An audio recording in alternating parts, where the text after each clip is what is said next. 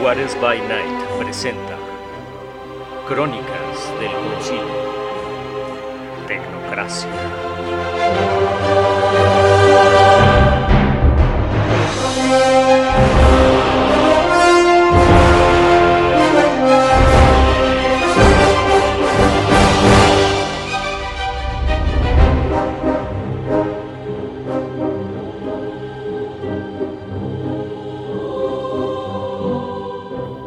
Episodio 17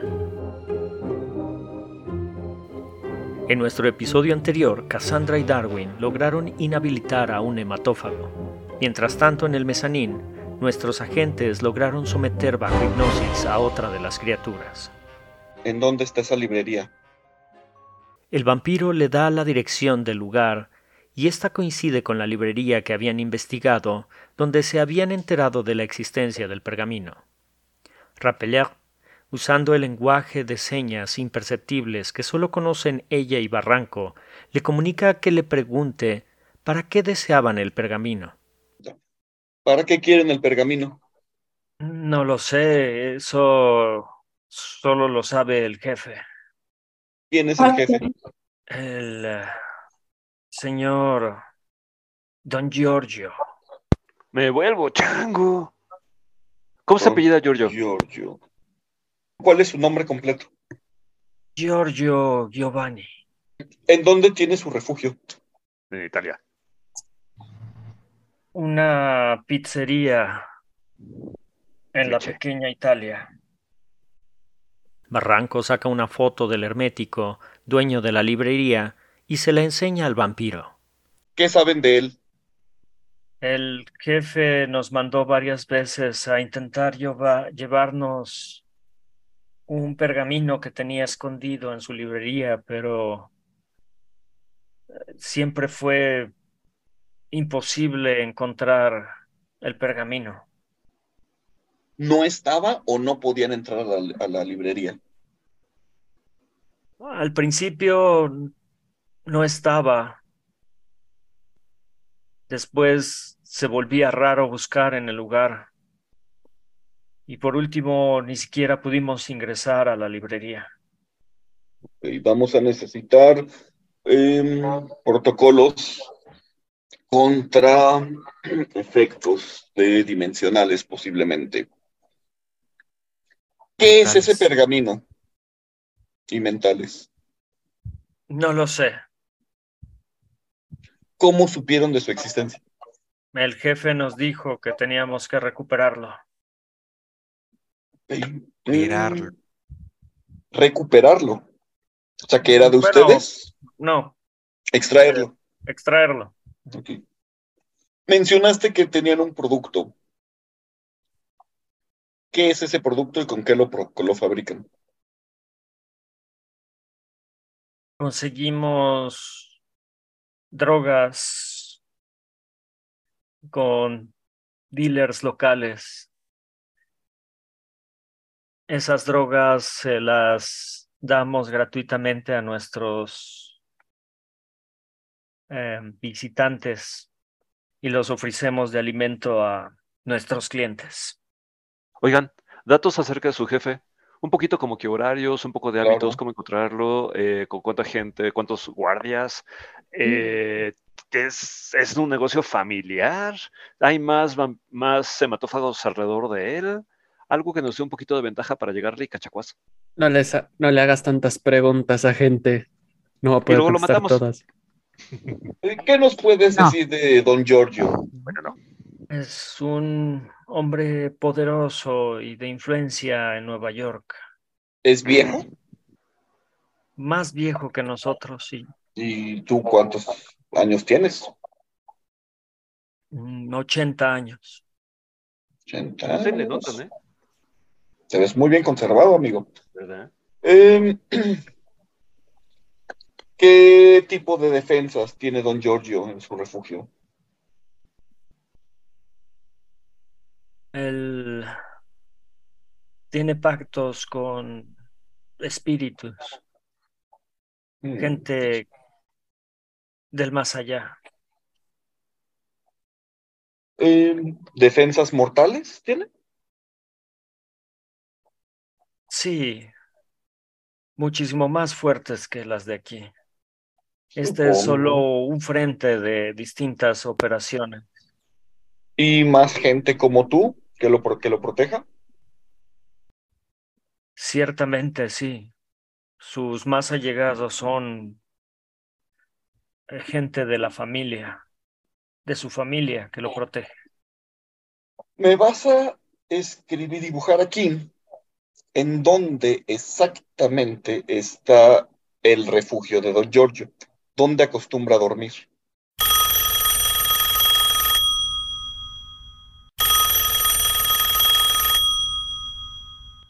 Vas a contestar ese teléfono y vas a decir que todo está bien. El vampiro contesta el teléfono. Todo está bien. Cero sospechoso. No importa, Mensaje a Barranco. Ay, Barranco, esto ha sido lo menos útil que has hecho en mucho tiempo. Lo sé, Este, pero tenemos que irnos ya. El vampiro extiende el auricular hacia Barranco, pero este no lo toma. Quieren hablar contigo. Finalmente, Barranco toma el auricular y Rapeler se acerca para alcanzar a escuchar la conversación. Buenas noches, ¿con quién tengo el gusto? Muy buenas noches. Mi nombre es Giorgio, Giorgio Giovanni, ¿correcto? el mismo. Ah, es un gusto hablar con usted. He escuchado muchas cosas muy bonitas de usted esta noche. Eso es bueno saberlo. Sin embargo, ah, aunque han representado un pequeño exabrupto para nosotros, eh, digamos que estamos dispuestos a dejarlo pasar. Qué curioso, justo le iba a decir exactamente, Exactamente lo lo mismo. mismo. Rappeler manda un mensaje a Cole para que verifique que el lugar no esté microfoneado. Entonces veo que es una persona razonable y podemos llegar a un entendimiento. Claro, siempre y cuando sea beneficioso para ambas partes. Por supuesto, por supuesto. De hecho, eh, tengo ahora en mi posición algo que mm, tengo entendido ustedes buscan. ¡Ay, qué rápido corren los chismes en esta ciudad, eh! Mm, Digamos que yo y mi gente cuidamos nuestros negocios. Eh, son negocios de familia. Usted entiende. Claro, claro, la familia es muy importante. A través de señas, Barranco le pregunta a Rappeler, sorprendido, el cómo será posible que se hayan enterado tan rápido. Rappeler le contesta que ya están tratando de averiguarlo. Cole realiza con sus equipos un escaneo completo del lugar. Pese a que hay diversas cámaras, Cole sabe que las tenía bajo control y que no pudieron haberse enterado por ese medio. Así que amplía el rango de búsqueda. Todo parece normal, pero el espectrograma tiene unos valores que no le cuadran y no está seguro de qué puedan significar. Toda la información es transmitida en tiempo real a los dispositivos del resto de la amalgama. Para Dux, las lecturas son muy claras. En el lugar hay espíritus, fantasmas, efemera. Dux carga en la red un algoritmo que permite a los demás visualizar la efemera. Uno de ellos ya se encontraba atrapado en una de las botellas de bourbon por la trampa improvisada que había fabricado Dux. El otro espíritu lo alcanza a ver Cole en el boot de DJ, absorbiendo la energía de este mientras mezcla la música. Por cierto, hace como 20 minutos te pedí una extracción de este lado y me ignoraste. O sea, una extra. Yo pensé que una extracción de que literalmente ibas a extraer sangre de esta cosa. No, no, no, no, me lo voy a llevar. Extraer la cosa. O sea, cuando dijo extraer, dijo, bueno, una jeringa, una cosa así. No, no, no. quiero extraer al tipo. Cole empieza a analizar la mejor manera de hacer la extracción y llega a la conclusión de sacar al hematófago por la cocina y utilizar el camión de carga que previamente habían estacionado en el callejón posterior. Cole rápidamente se aleja de su puesto y se empieza a quitar la ropa de mesero bajo la cual trae un overol de conductor. Da la señal a Darwin y a Cassandra de que lleven al hematófago por la cocina a la sala de carga del local. El Drácula de Cole, acrónimo de Detección remota de anomalías en la carga utilizando láser de alta precisión, es una máquina diseñada para calcular posibilidades y posibles escenarios, el cual les da a Darwin, Cassandra y los demás la ruta más rápida y fuera de la vista de los otros guardias. Me decía que quería negociar. Sí, resulta que sé de buena fuente que andan buscando un um, pergamino. Sí, sé de buena fuente que tú también. Ciertamente lo estuve buscando, pero no por interés propio. Yo fui contratado para obtenerlo. Ok, ¿y por quién? Si se puede saber. Mm. En nuestro mundo la información tiene valor, un precio. Eh, podemos llegar al entendimiento de un cese de hostilidades y que podamos seguir continuando sin ser molestados. ¿Qué ofreces exactamente? Lo que estás buscando, el nombre de la persona que tiene ese pergamino, la persona que me contrató. Tengo un problema, don Giorgio. En- Tengo un problema, don Giorgio. ¿Cómo puedo confiar en usted? Entenderá que necesito alguna muestra de que esta relación será confiable. Yo estoy más que dispuesto a mirar hacia el otro lado y olvidar muchas de las cosas que suceden aquí. Pero yo necesito una prueba de que usted está dispuesto a cooperar. Pensé que estábamos hablando entre caballeros. Y un caballero siempre cumple con su palabra. Tú dile que sí y luego nos encargamos de la situación. Tenemos que salir de aquí pensando. ya. Entonces, ¿tengo su palabra? Por supuesto, tiene mi palabra. Ok. ¿Qué propones entonces? El hombre que me contrató es un mago. Su nombre es Denis. Tranquilo, Barranco, tranquilo, Barranco. ¿Y Denis tiene un apellido, una dirección, algo más? Sí, tiene una florería am, cerca de Central Park. Cerca de este parque. En Central Park puede haber muchas florerías. ¿Cómo Pero ninguna, ninguna como la que se llama Irene. Florería ¿Irene? Irene. Florería Irene. Irene. Irene. Perfecto. ¿Algo más que nos pueda, que me puedas decir sobre nuestro amigo? Es un hombre rubio, lleva un tatuaje con una forma de triángulo en Mm, el brazo izquierdo. Mm. Bueno, esta información es ciertamente muy útil. Eh, Ya vámonos. Estamos con el tiempo muy justo y me preocupa la extracción de allá abajo. Perfecto.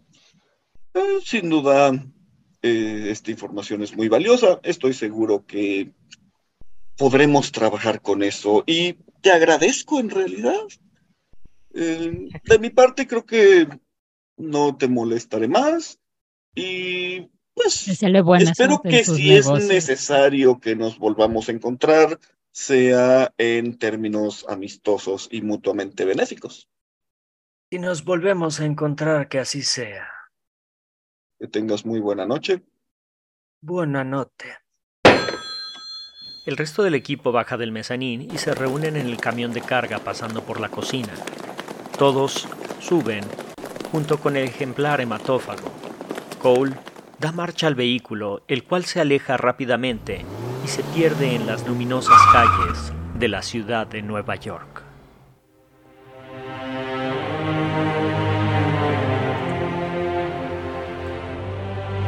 Esta historia continuará.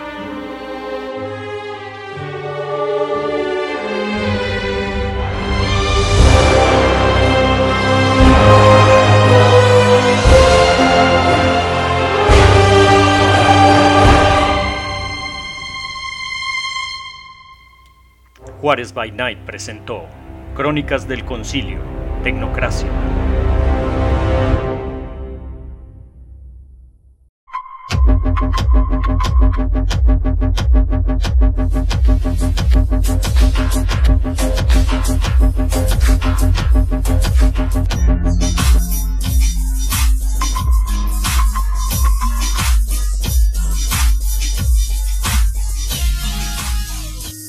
Bienvenidos a una sesión más de El Concilio, aquí en Juárez Maya, todo siempre es de noche.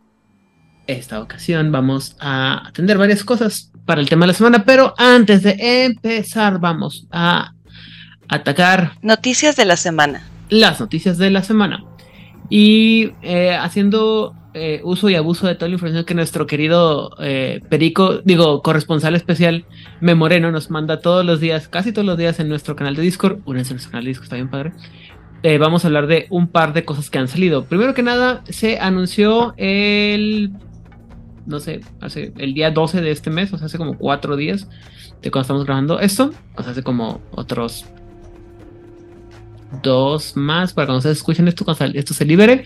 eh, que dice que vamos, van a sacar eh, del mismo autor que escribió Vampiro la Mascarada en Camino Nocturno o Night Road. Va a salir para Hombre Lobo del Apocalipsis el libro de los nombres, no, de los, sí, de los nombres con hambre, de los nombres hambrientos. Este libro de vampiro es el que era como novelita, novelita de tipo, elige tu propia aventura y se iba llenando tu hoja de personaje, respondiendo a, bueno, reaccionando más bien a las respuestas que tú ibas dando, ¿no? Sí, de hecho creo que Vladimir lo fue el Según único que yo- lo jugó. Y que así, ajá, lo que te iba a decir, según yo, Vlad fue como súper feliz de, oigan, estaba bien padre. Podría asegurar que si buscamos los programas de Juárez de esa época, tendría varias cosas que decir. Creo que estábamos, creo que estamos, esto fue en la época que estábamos más o menos cuando hablando de eh, vampi- estirpe del oeste, ¿no? ¿Del este? ¿Antes? De Oriente, de Oriente, pero no sé. Pero mucho antes, porque según yo, estos salieron más o menos igual que este Shadows of New York, y eso habrá sido Mm, en la pandemia empezando, como por ahorita hablamos de eso también. Bueno, eh, que dice que este libro, el libro de los hombres hambrientos, dice que eres uno de los pocos que, re- que recuerda los juramentos que juraste con la tierra viva, que, se, que te han hecho un exiliado. Pero en lugar de rendirte a la desesperación, ahora has jurado des- descubrir los secretos que han profanado la tierra y eh, pelear el apocalipsis. El gato de las tormentas, una vez un espíritu patrón de una comunidad eh, rebosante de eh, hombres lobos, ha llamado, te ha llamado para que le ayudes a reconstruir a esta manada destrozada en los salvajes bosques y ciudades de, de, decadentes de, la, de Nueva Inglaterra. po- eh, podrás forjar tu propia leyenda. Puedes jugar como hombre, mujer o no binario y hacer, eh, hacerte amigos o hacer romancear a hombres lobos y humanos de todos los géneros. Puedes cambiar de. ¿Es un juego de citas? Mm, da, pues, por lo que está diciendo, aparentemente sí. Pues, Oigan, Pues- no se supone que. Espérense, de los dulcecitos que nos dieron la semana pasada, los de Paradox, porque ya ven que todo octubre nos están dando dulces. Quieren sobornar nuestras almas con dulces. O sea, yo apruebo. Al menos están siendo descaradamente sinceros de. Para sobornar. Ey, ey. ¿No nos dieron ya un adelanto del libro este de vampiro que iba a ser justamente para hacer como. am, eh, lo, lo contamos la semana pasada. Ah, bueno, entonces, fue- entonces esto lo dijeron, las, entonces esto salió la semana antepasada. Ujú. Ok. Ah, Porque ese sí lo estaba esperando. Yo me acuerdo que estaba bien emocionada. Tal Sí, vez que eso sí, que eso estaba sí lo voy a leer. medio, medio pinche la idea de... Es el libro este que dice que tiene como treinta y tantas historias en 200 páginas. Así que tú como que, ajá, claro. Esto no tiene ¿Qué? sentido. Sí. Es que estamos A ver, no me iban a dar. A ver, ¿no me habían dicho que iban a dar como un sistema para romancear bien padre? Ah, no, eso no sale. drama? Eso no lo anuncian. Ese- ah, yo no, pensé que era ese es este. el que yo estoy diciendo. O sea, el del drama barato entre personajes, mi Sacaron- sistema para hacer drama barato. En algunas de las páginas de- sacaron algunas imágenes así, pero no, no, no he visto más detalles de eso.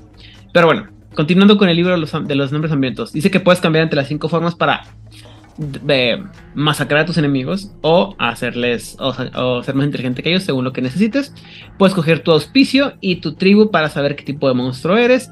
Puedes eh, buscar tu territorio y eh, sanar a los espíritus para o, descubrir sus, los dones que te van a ayudar, que te van a permitir eh, invocar animales, controlar los elementos o entrar al mundo de los espíritus y enfrentar monstruos mutados y espíritus corruptos en los oscuros bosques y las este pueblos decadentes de fábricas de la In- Nueva Inglaterra rural. No sé por qué suena mucho más interesante de lo que siento que va a ser al, al- al final, pero bueno. Ah, Yo solo tengo una duda. Mm.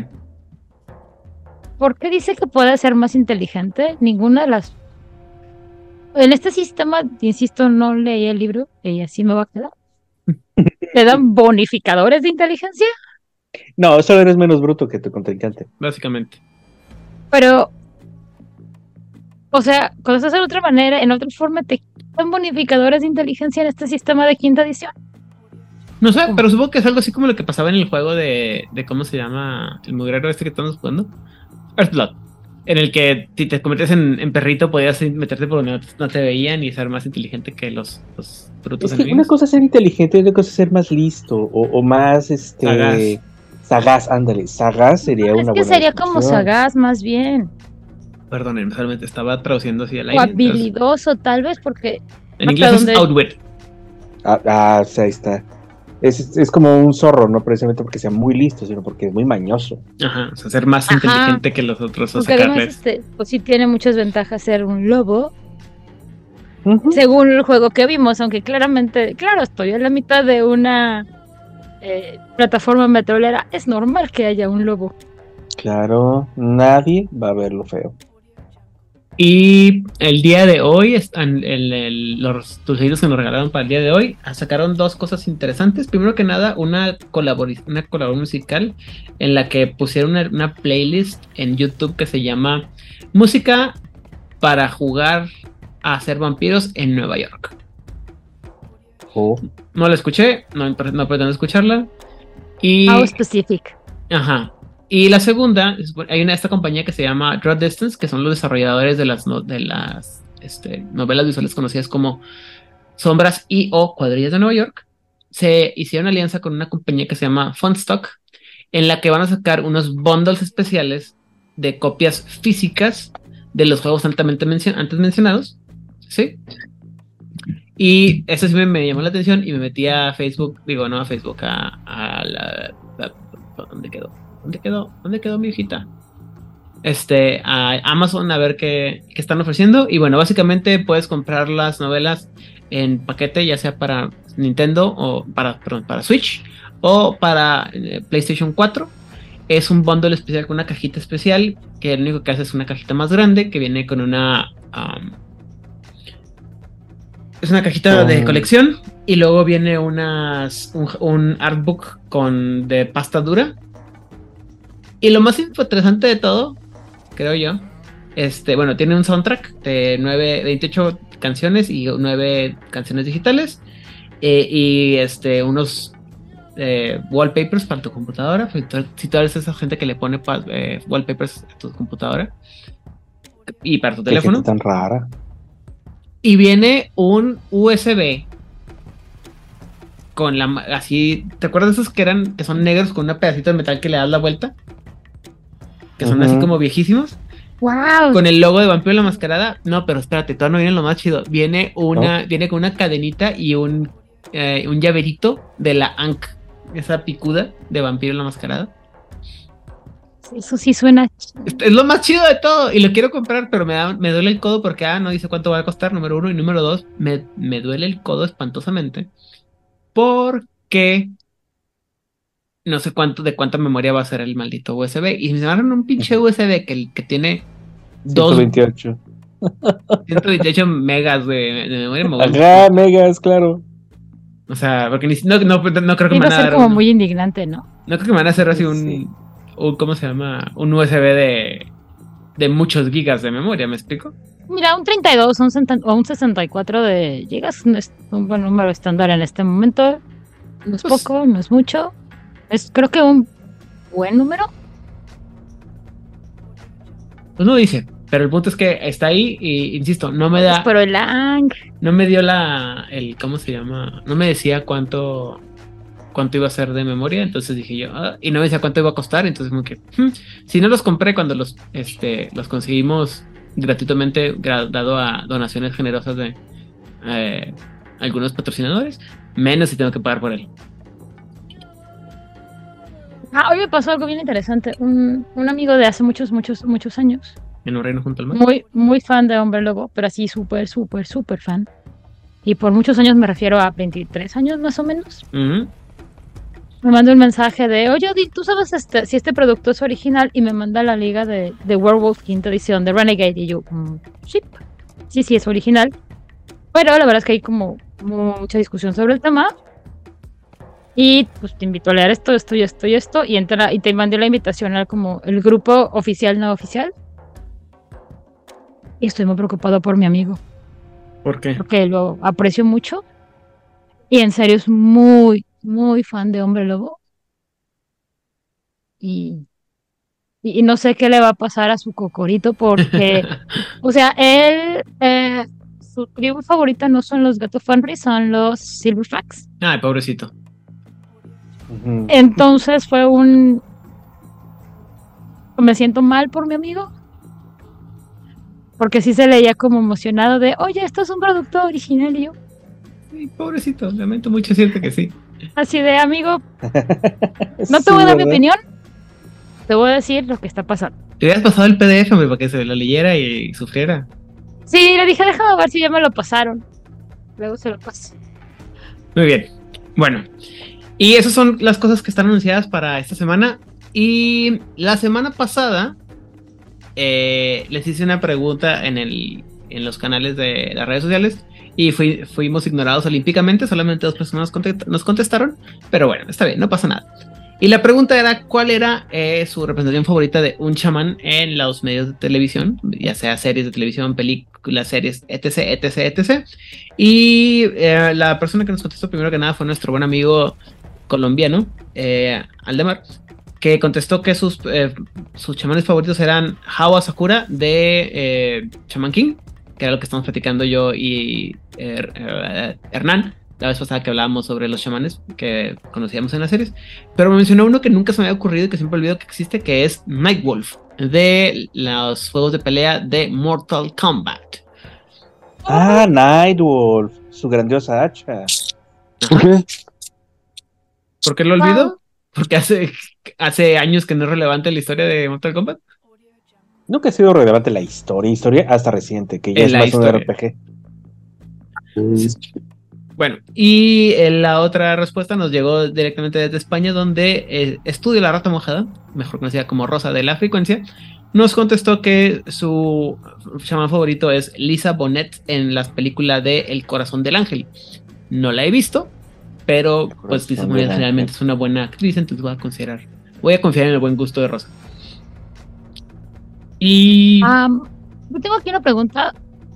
Así como, el jefe Apache de la Liga de la Justicia sería un chamán. Yo digo que sí. Sí, Y ¿verdad? Nechok. Exactamente, ese dude. Oye, sobre todo cuando creces y puedes este, combatir mano a mano con el monstruo que salió de la luna, ¿no? Claro. Así que supongo que también Bravestar sería un chamán. Ese es el mío. Ese es el mío definitivo. Yo, estaba- yo sigo defendiendo que Manny de Le Pacte Loup, o la hermandad de Mm, los de lobos, Manica. Pacto de Lobos es el mejor. Su santidad Magda Cascos. Bueno, es que también es Marta Cascos. Es como, tu juicio está un poquito nublado, ligeramente este, sesgado, pero solo un poquito. en toda la carrera de Mark de Casco solamente hay una cosa mala que ha hecho ese hombre y todo lo demás es, es genial. Y me duele, me duele reconocerlo. Y podemos saber qué es lo que consideras que ha sido un mal trabajo de Mark Dacascos. La serie del cuervo. Es muy mala Híjole, ni Y la actúa. vi. y actúa muy mal en ella. No me acuerdo si la vi. Pues así de buena es. Creo que no la vi. No, bueno, Si no te acuerdas es porque no la viste. ¿eh? Exactamente. Porque tendrías que tener. O sea, siendo de Cascos habría, habría una. También. ¿Cómo se llama? O sea, yo veía Iron Chef más que por las, ¿cómo se llama? Por las, las fantásticas habilidades culinarias de los chefs, sino por ver a, a Mark Caso de ser el, bueno. el papel del, del, ¿cómo se llama? Del, del jefe, ¿no? O sea, Ah, yo también lo vi más. más por eso. El Chef. Ujú. Oye, pero Avatar, el último maestro del aire, hay como un que otro espíritu por ahí, ¿no? Y un poco como que un mundo espiritual, tipo, ¿o no? Les voy a recordar, recordar amablemente que Aidan Rodríguez jamás ha visto ni verá Avatar. Mira, lo verás cuando tengas que verlo si es que llega a tu vida. Y si no, pues tampoco pasa nada, solo pasa te es que- perderás de una referencia pop. Y ya. Esto, sabes que acabo de empezar un viaje eh, largo y terrible en mi vida, en la- del cual me arrepiento, pero a la vez no. Sí, ya sé cuál es hereje. Aidan, si te hubieras metido consumir cocaína, tendrías mejores oportunidades, eres más heroína, Podría ser me- mejores oportunidades. Podría ser peor, podría estar bien, o sea, podría estar jugando Ma- eh, Mage. Digo, Magic. Magic, güey, ese sí es una droga Podría estar dura. jugando Magic. No. el- Las co- la- perdón, perdón, la ya salieron las cartas de la edición de Doctor Who. Ah, sí. Maldito. Todos ahorita, los doctores, solo- o sea, ahorita no me metí en todos los nada. doctores son azul algo, todos Ajá. son al menos dos colores, unos son tres. Ninguno es negro, o sea, todos son o azul blanco o azul rojo o azul verde o azul blanco re- este verde, pero todos los que son de Master su base es negra. No sé de qué estás hablando. Pero bueno, podía estar metido en eso. Solamente me, me Mm. empecé a ver el anime de One Piece. No pasa nada, estoy bien. Nada Entonces, más, o sea, eh, o sea, te digo, les digo, o sea, si entonces me hubiera metido a drogas duras, tendría un poco más de oportunidades, pero no, One Piece. 25 años después de que empezó, por el capítulo 5347. Nomás van 1400, no está exagerada. Uf, uf. No, no sé, son como 1046 ya- y yo voy en el 28, creo. O sea, no pasa nada y también no estoy tan metido. O sea, lo estoy viendo y luego esta semana empecé a ver otras cosas más interesantes, entonces así como que cuando no tengo nada que ver lo que pongo de, de fondo de fondo de ruido, de ruido de fondo. Pero Ujú. si ahí fuera no pasa nada. O sea, Aunque según yo en YouTube hay gente muy maravillosa y muy generosa con el fandom, que tiene recopilaciones de, ah, de One Piece, de ah, no, lo voy a ver lo todo. que tienes que ver para este para ahorrarte como la mitad de, de relleno. No pasa nada, mira, ya vamos a empezar. Ya, ya se va a acabar casi todas las temporadas de todo lo que está ahorita en la televisión. Entonces, ahora en, en diciembre, esas dos o tres meses que no vamos a estar fuera del aire y todo, no haré otra cosa más que sentarme enfrente de la televisión y eh, aplanar mi trasero y ver a, a las estupideces de. ¡Ay! ¿Cómo se llama Juanito? Luffy. Luffy, sí, ese güey. ¿No hay un te lo resumo así nomás? Pues sí, pero Sí, eso, el, chiste es De sufrir. hecho, es que sí, Hernán. O sea, sí hay varios. Eh, En YouTube hay como varias personas que han hecho diferentes recopilaciones. Unos que hacen como la recopilación larga de, ¿sabes qué? Te voy a quitar como todos los episodios de de relleno. super relleno y de aparte de los episodios que no son de relleno, te voy a hacer, te voy a poner la historia que vale la pena. Otros que de plano te quitan solo el relleno, pero te dejan los episodios completos. Y otros que te hacen ah, resúmenes por Pasa nada, temporada, hombre. creo, o algo así. O sea, hay todos los gustos. Insisto, como me respeto y lo mío no son las drogas duras, yo no le voy a entrar a eso. Gracias. Dijo la, dijo la señorita, dijo la señorita que juega Magic the Gathering. Yo no juego juega. Magic the Gathering. ¿No juegas? ¿No juegas? No. Ah, yo sí, si me la, quieren invitar. la- la manera en que me curé de esa adicción Ah, pero si jugabas. fue organizar una boda. Ah, bueno, pero jugabas Magic. Y jugaba Magic y jugaba O-Game, justo cuando Raquel y yo nos íbamos a casar. Y la boda me quitó de esas dos adicciones. y como dije, es, eh, hay drogas duras que son más fáciles de recuperarse que el Magic y más baratas. Recuerda que aparte he estado así como que a un pelín de, de meterme a jugar Warhammer 40.000, entonces también, o sea, en cualquier momento puedo caer en la espiral wírmica de, de Algo, las algo drogas, me dice que es más caro jugar Magic que Warhammer, ¿eh? Mm, Técnicamente sí, largamente no. O sea, sí y no, porque con Warhammer tú compras tu, tu ejército, le agregas tus unidades Tu crack de plástico. eh, y con eso tú puedes jugar y jugar y jugar y, jugar y le vas haciendo como adecuaciones mínimas y vas comprando si quieres los manuales de, de cambio de reglas. Pero Magic tienes que comprar las, eh, o sea, si quieres mantenerte como en el formato oficial, pues tienes que comprar las cuatro ediciones que salen cada año, me parece. Bueno, O sea, sí es una cantidad brutal de dinero. hablemos de cosas menos este, materiales y terrenales y carnales y vamos a cosas más, este, ¿Qué les iba a decir? Ah, sí, este, también regresando al tema.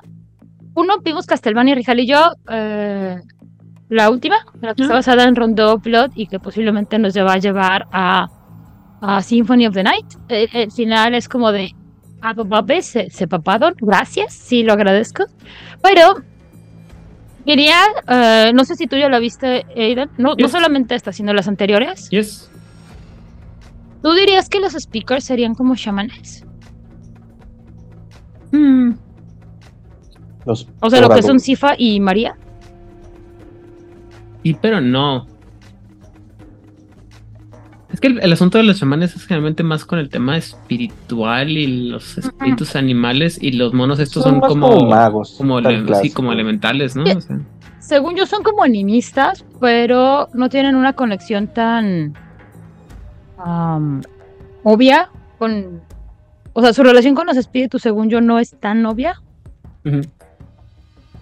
Pero, este, la verdad es que podría...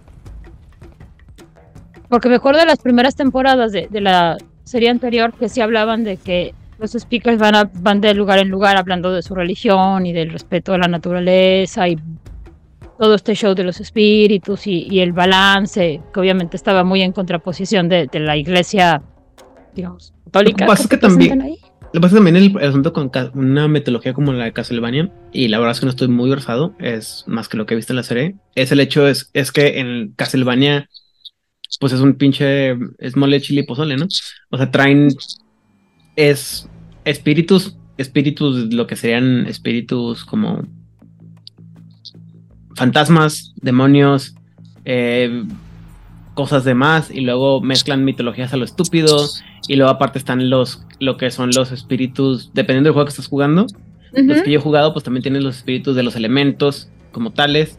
Y luego así, ¿no? Entonces es, es difícil definir esa. Esa como. Amalgama. Oye, sin embargo, tal como lo está describiendo Odil, encajan perfecto en una de las facciones de los Dream Speakers, que son los Baruti, que tienen contacto animista y toda esta cuestión, pero también rescatan las historias y van de pueblo en pueblo, de región en región, repartiendo las historias lejanas, un poquito para mantener vivo pues, el, el sueño que hay detrás de cada una de estas este, épicas. Baruti. Sí, ahorita vamos a hablar de ellos. De hecho, vamos a empezar ya a hablar de lo que pasa en, en lo que nos atañe el día de hoy, que esta semana nos toca hablar sobre el paradigma, las herramientas, la organización y las facciones dentro de los cuentasueños o los cabadí, como me gusta más decirlos, insisto. ¿Cómo? Eh, cabadí, que es el nombre que le dieron en edición de 20 aniversario. Puta, ni me acuerdo, güey. Sí. Eso te dice mucho de cuánta atención les puse. Le cambiaron. Pero bueno, dice que eh, la. La creencia principal de los de los Kabaddi es el animismo, ¿no? Que es la idea de este. que es lo que permea sus vidas, ¿no? Dice ellos pues, que poseen la habilidad de interactuar libremente con el mundo de los espirituales a un grado o el otro, y que son, son generalmente, se les pide generalmente que resuelvan los conflictos entre el mundo de los espíritus y, o, perdón, conflictos entre los espíritus o que busquen solucionar los problemas que, solamente, que se pueden sentir tanto en la realidad material y espiritual. Y esto puede ser la, puede tomar la forma de comunicación directa con espíritus, con espíritus capaces de hacer los cambios necesarios, pero también eh, implica que los eh, cuentasueños puedan entender el, comportamiento de los espíritus y las reglas de los rituales eh, o y los actos que hacen que el el espíritu actúe de una manera menos agresiva o menos eh, enemistosa con el, el mundo eh, material, ¿no? Que es lo que platicábamos cuando hablábamos de hombre lobo, esto conocido como el, kiminaje o el... el um, Portazgo en español. esa madre, gracias. Es básicamente la idea de, Soborno. sí, vamos a, ca- a calmar a los espíritus. Ofrenda. Vamos a darles ofrendas a los espíritus para que estos se porten bien y no tengan que estarnos haciendo. Lo cual es importante porque es este- otra vez esta idea de que los espíritus tienen una este, mm, presencia en el mundo y tienen la capacidad de afectar. Y que hay espíritus que son particularmente fuertes que pueden afectar la realidad. Y otra vez, estamos cuando estamos hablando de los mundos de los espíritus de, los Kabadí o los cuentasueños, no estamos hablando de espíritus fantasmas. Que, eh, desafortunadamente en, español creo que hay muchas veces esa, esa tendencia a mezclar, cuando, decir espíritu para cuando queremos decir fantasma, y a veces se confunde uno. Pero en este caso, cuando estamos hablando de espíritus, hablamos de espíritus de ah, objetos, animales o cosas como elementales, ¿no? De electricidad, Oye. plástico, cristal. Dígame. Sin embargo, sin embargo, para las creencias de algunos de los Kabadí o de los Onigolongus, eh, algunas personas que tienen cierto desarrollo espiritual, cuando mueren, no dejan fantasma ectoplásmico, sino que trascienden como un espíritu de, de efémera. Por, de ahí que uno de los tótems más poderosos para los Kabadí es Shaman, así Shaman con S mayúscula, porque es un fulanito de épocas muy, muy antiguas que trascendió y ahora es un espíritu. Entonces sí, muchos chamanes pueden tener contacto con ancestros, sobre todo si son australianos, y no son fantasmas, son espíritus, pero antes fueron personas muy espirituales. Ok. O el chamán de las ciudades que te presenta a Warren Ellis en Authority antes de que alguien más tomara el vato. Muy bien. No saben de qué estoy hablando, ¿verdad? El dios de las ciudades. Ay, hace mucho que no me acuerdo si ya leí The Authority o si lo leí, lo leí muy por encima, perdónme usted. Y este, pero entiendo lo que te refieres. No, no, no, no es el dios de las ciudades, es el chamán.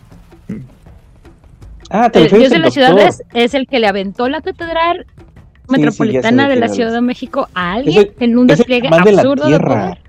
Linda, es el chamán de el la chamán tierra. de la tierra que está en contacto con el resto de los chamanes, o sea, muy similar a, a Avatar, el de Arbinder, que cuando necesita consejo va y le pregunta a otros, a otros chamanes de la tierra anteriores a él, ¿no? Que le van brindando pues guía y consejo, porque el chavito pues estaba bien tonto cuando despertó como chamán, porque aparte este sí despertó, no es que lo estuviera buscando, estaba en un viaje, ha sido un mal plan, tuvo un mal viaje tal cual. y Ay, en el ahorita, vamos a llegar a eso también. Dun, tú vas a ser el chamán de la tierra. Muy bien. Eh, en cuanto se refiere a sus, a sus prácticas y eh, herramientas, dice que la parte más importante de la magia chamánica es la capacidad de colocarse o entrar, eh, colocarse, ponerse a, un, a sí mismo en el estado de mente correcto para ah, poder percibir info- e influenciar, perdón, la frontera que separa el mundo espiritual del material, ya sea a través de las drogas, el ejercicio, la música, la danza o la simple meditación. Se lo robaron del culto del éxtasis. Pero bueno, eh, y estos, eh, aunque generalmente los, los chamanes o los cuentaseños dicen que estos son eh, como muletas o que son herramientas que deben ser poco a poco superadas, sobre todo cuando se refiere a drogas manufacturadas o, o químicas y este o em, ¿cómo se dice? Eh, eh, aparatos tecnológicos. Porque eso, pues, pero pues eso también es personal, pero más que nada porque es como poco natural y eso lo separa de la conexión. Dame un segundo, Ran. Eh, y, pero dice que cualquier cosa que le permite al, chamán conectarse, eh, conectarse con y dar y obtener poder sobre el espíritu en cuestión puede ayudar, ya sea un símbolo, una representación eh, hecha a mano, nombres u otras cosas, otras formas de poder como rituales. Y bueno, él se supone que el cuentasueños es, es consciente del hecho de que cada, cada herramienta tiene un espíritu y que cada, eh, y que cada que este espíritu puede, se le puede pedir que ayude a la, a obtenerla o conseguir el, el objetivo que tiene el chamán. Dime, Hernán Paniagua. Ay, perdón. A ver, espera, algo hice. Ahí está. Y que me calla, censura. Sí. Qué. Perdón. Oye, está bien. Oye, pero en el libro de los caminos espirituales y en el Handbook de los Dream Speakers, se menciona mucho el cómo son personas que están en el between, que tienen un pie en el mundo físico y otro en el mundo eh, espiritual. Y normalmente esta misma práctica es lo que potencia su capacidad para estar vinculando ambos, ambos mundos. Y esto es una parte que me late mucho porque eh, tanto te refiere a la gente de los dos espíritus de entre los navajos, los cherokees, los este, y aquí en Sonora también los yaquis, por ejemplo, y también te refiere a la gente del istmo, del istmo eh, en Oaxaca, estas personas, los mushes, que, que justamente viven en el between de los dos géneros. Culturalmente, tanto dentro del juego como fuera de él, los las leishamanis tienden a ser personas eh, que de alguna manera están en medio de los dos géneros, por eso facilitan el que puedas jugar un personaje Dream Speaker o Kabaddi que sea una- un hombre trans, una mujer trans, una persona no binaria, alguien, alguien de identidad de género diversa, como para explorar eso y ese aspecto puede ser bastante terapéutico para las personas que quieran explorar este tipo de identidades dentro del juego para después quizá extraerlos esta práctica hacia el exterior del juego si tiene mayor seguridad para pues, tener una transición o algo parecido. Pues, creo que está interesante y de lo que decías hace ratito, por supuesto que seguro lo comparten con los cultistas del éxtasis, porque son aspectos tanto del manejo de los de las sustancias y demás, como el no tener broncas con las personas que exploran eh, diversidades de sexuales y de género. Y pues que también entre los cultistas es algo bastante visto, ¿cierto? Sí, y aparte son prácticas milenarias, ¿no? O sea, no, o sea, no estoy jugando, obviamente, pero todo ese tipo de, de prácticas para entrar en un estado de ah, éxtasis o de ah, no solamente de éxtasis, sino de Alteración de la conciencia. alteración de la conciencia, claro, gracias. Eh, es algo, es una, son prácticas ancestrales, nada más la diferencia es cómo lo aplican cada uno de los grupos, ¿no? Y esta idea que mencionas tú de los, de los chamanes estando en este estado eh, de como de limítrofe o liminal. Liminal. Liminal, gracias, es la palabra. Es este, es algo muy, es una de las características distintivas del, del arquetipo del chamán, ¿no? Que como que están con nosotros y platican contigo y todo, pero están al mismo tiempo están hablándote de cosas que tú no, tú no puedes ver. Y que también por eso de repente es como que complicado entender lo que están hablando, ¿no? Porque en las en los libros, en las películas, cuando aparece el chamán, le habla y le dice en.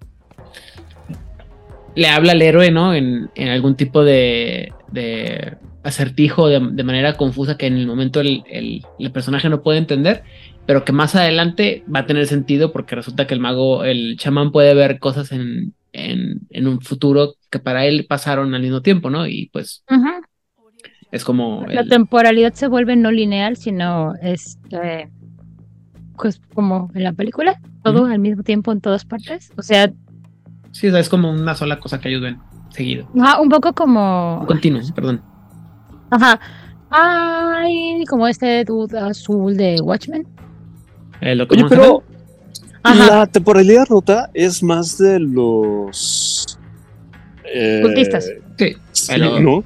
El chamán lo que hace es escuchar los susurros de los espíritus y traducir o comunicar, aunque a la víctima no le haga el menor sentido en este momento, sino como dice Odil, eventualmente, pero no porque el chamán pueda ver el futuro, Ah, no. sino porque recibe chismecito.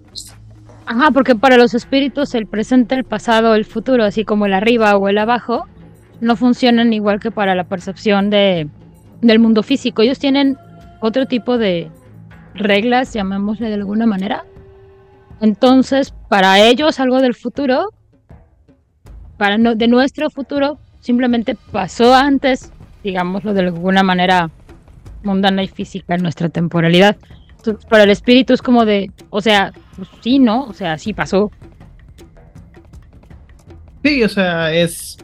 Insisto, es, es un tropo y, en, el, en el caso de meterlo, o sea, meterlo tan, tan fácilmente dentro del juego de mago, la ascensión es diferente, es difícil porque pega en, en dos este, arquetipos o tres, ¿no? O sea, podía ser verbena, eh, cuentasueños y, y cultista, ¿no? Porque son de esas prácticas, insisto, que son así como muy ancestrales y que tienen muchas raíces y que tienen muchas explicaciones y que no siempre va a quedar este tan, tan fácil de definir en una sola de las de las ¿cómo se llama? de las tradiciones, ¿no? Pero creo que tú y Hernán lo dejaron como. Creo que la diferencia más grande que yo vendría entre estas tres tradiciones es no su relación con los espíritus, porque los tres este, lo ven de cierta manera con, digamos, respeto, sino desde dónde lo están viendo. Y el hecho de que eh, los chamanes estén en estos espacios liminales, estos espacios limítrofes, esa es para mí la gran diferencia porque ellos siempre van a estar justo en el justo en la mitad, o sea, un espacio liminal es algo que no es no es de un lado ni del otro, son lugares ¿no? este de transición. Un marco de la puerta, una estación de camiones, un aeropuerto, una carretera, todos esos lugares que no son tal cual, sino son un espacio donde vas de un lado a otro, son espacios este liminales. Y es ahí en donde eh, eh, los cuentacuentos están ejerciendo su, su influencia. Muy bien, sí, eh, y mientras tanto los, los cultistas pues son más enfocados en, en salirse del flujo del tiempo, ¿no? Que es totalmente diferente en el enfoque. Pero pues, insisto, por ahí de repente una cosa eh, puede, este, como dicen los gringos, dovetail, pueden unirse o, pegar muy cerquitas. Y de hecho, cuando... eh, cuando vemos algunos de los grupos de los subsectas de los grupos en, en ambos, vas a encontrar grupos que, que pegan uno con el otro, que se parecen mucho, ¿no? Pero bueno, eh, en cuanto se refiere a la organización, dice que generalmente tienden a ser muy solitarios, y pero que tienden a ver a otros dentro de la tradición como una familia extendida. Y aunque dice que pocas veces se organizan para hacer, eh, porque pueden tener como, como visiones conflictivas, la verdad es que el, el, esta- el hecho de ser cuentas, cuentas años los mantiene unidos. Y como han pasado, como ya mencionamos la semana pasada, centurias de persecución por el resto del mundo y por sus supuestos aliados dentro de las tradiciones, pues ya están acostumbrados a que cuando se refiere, cuando hay problemas, pues tienen que presentar un, ah, un, un frente unido o cerrar filas entre ellos para plantárseles a los otros, a las otras tradiciones y decir, hey, tienen, tienen que hacernos caso. Dice que una vez al año la mayoría de los, de los cuentasaños perdón, se junta ya sea físicamente o espiritualmente, espiritualmente en el desierto de Nevada, porque obviamente Estados Unidos, para eh, compartir noticias y discutir la posición de la tradición a, en, eh, a varios asuntos en general, a los asuntos en general. Y dice que todos los miembros pueden hablar, pero generalmente se le da más deferencia a los chamanes más ancianos. O sea, hace que no han de ser tantos para que puedan juntarse una vez al año, un día o una semana y que todos puedan hablar, pues no, no, o sea, no han de ser tantos. Oye, O tal vez son como los chefs y se unen por meses las pláticas. No creo. Es que fíjate que un. Sí, el chismecito va a estar bueno. Bueno. Uf.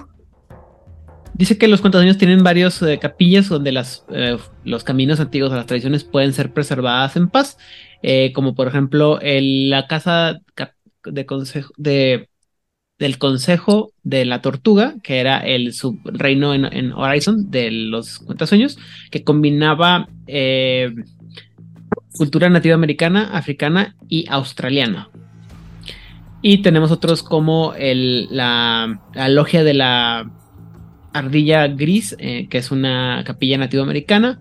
Pali Sha- Shalar, que es una, un templo perdido en las. un templo maya perdido en las junglas del Perú, que se comparte con la hermandad acásica, chingate esa mamada. Sí, sí, yo sé, no, todo eso está mal. Un templo Que no, no, no maya está mal. perdido Lo que en, las, sucede, en las junglas del Perú.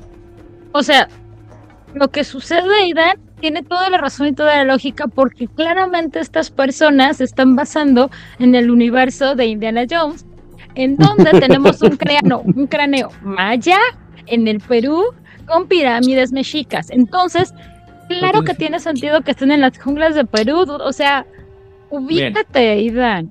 Bueno, también está Yambulaquitino, que es un, un reino de, se- de- de selva en el que es usado por los Baruti para enseñar eh, cultura africana.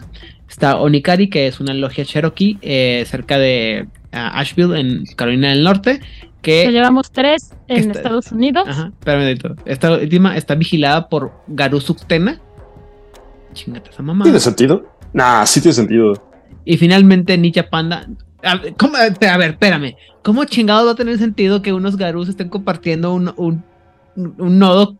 O sea, hace una pinche túmulo Sí, un nodo, con un los. Un lugar de poder y sagrado para un ¿Un de formas con un mago que se la pasa chupando. me- me- ajá. Por una parte, porque de chinches. todos los magos, los más aceptados por los Garú, sin duda son los Dream Speakers. No los verbena, no, los Dream Speakers. Y entre chamanes.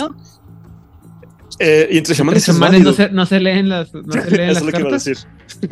sí, pero los Uctena, más que Uctena y más que lobos y más que lo que sea, son pues, chamanes. Ah, sí, chamanes.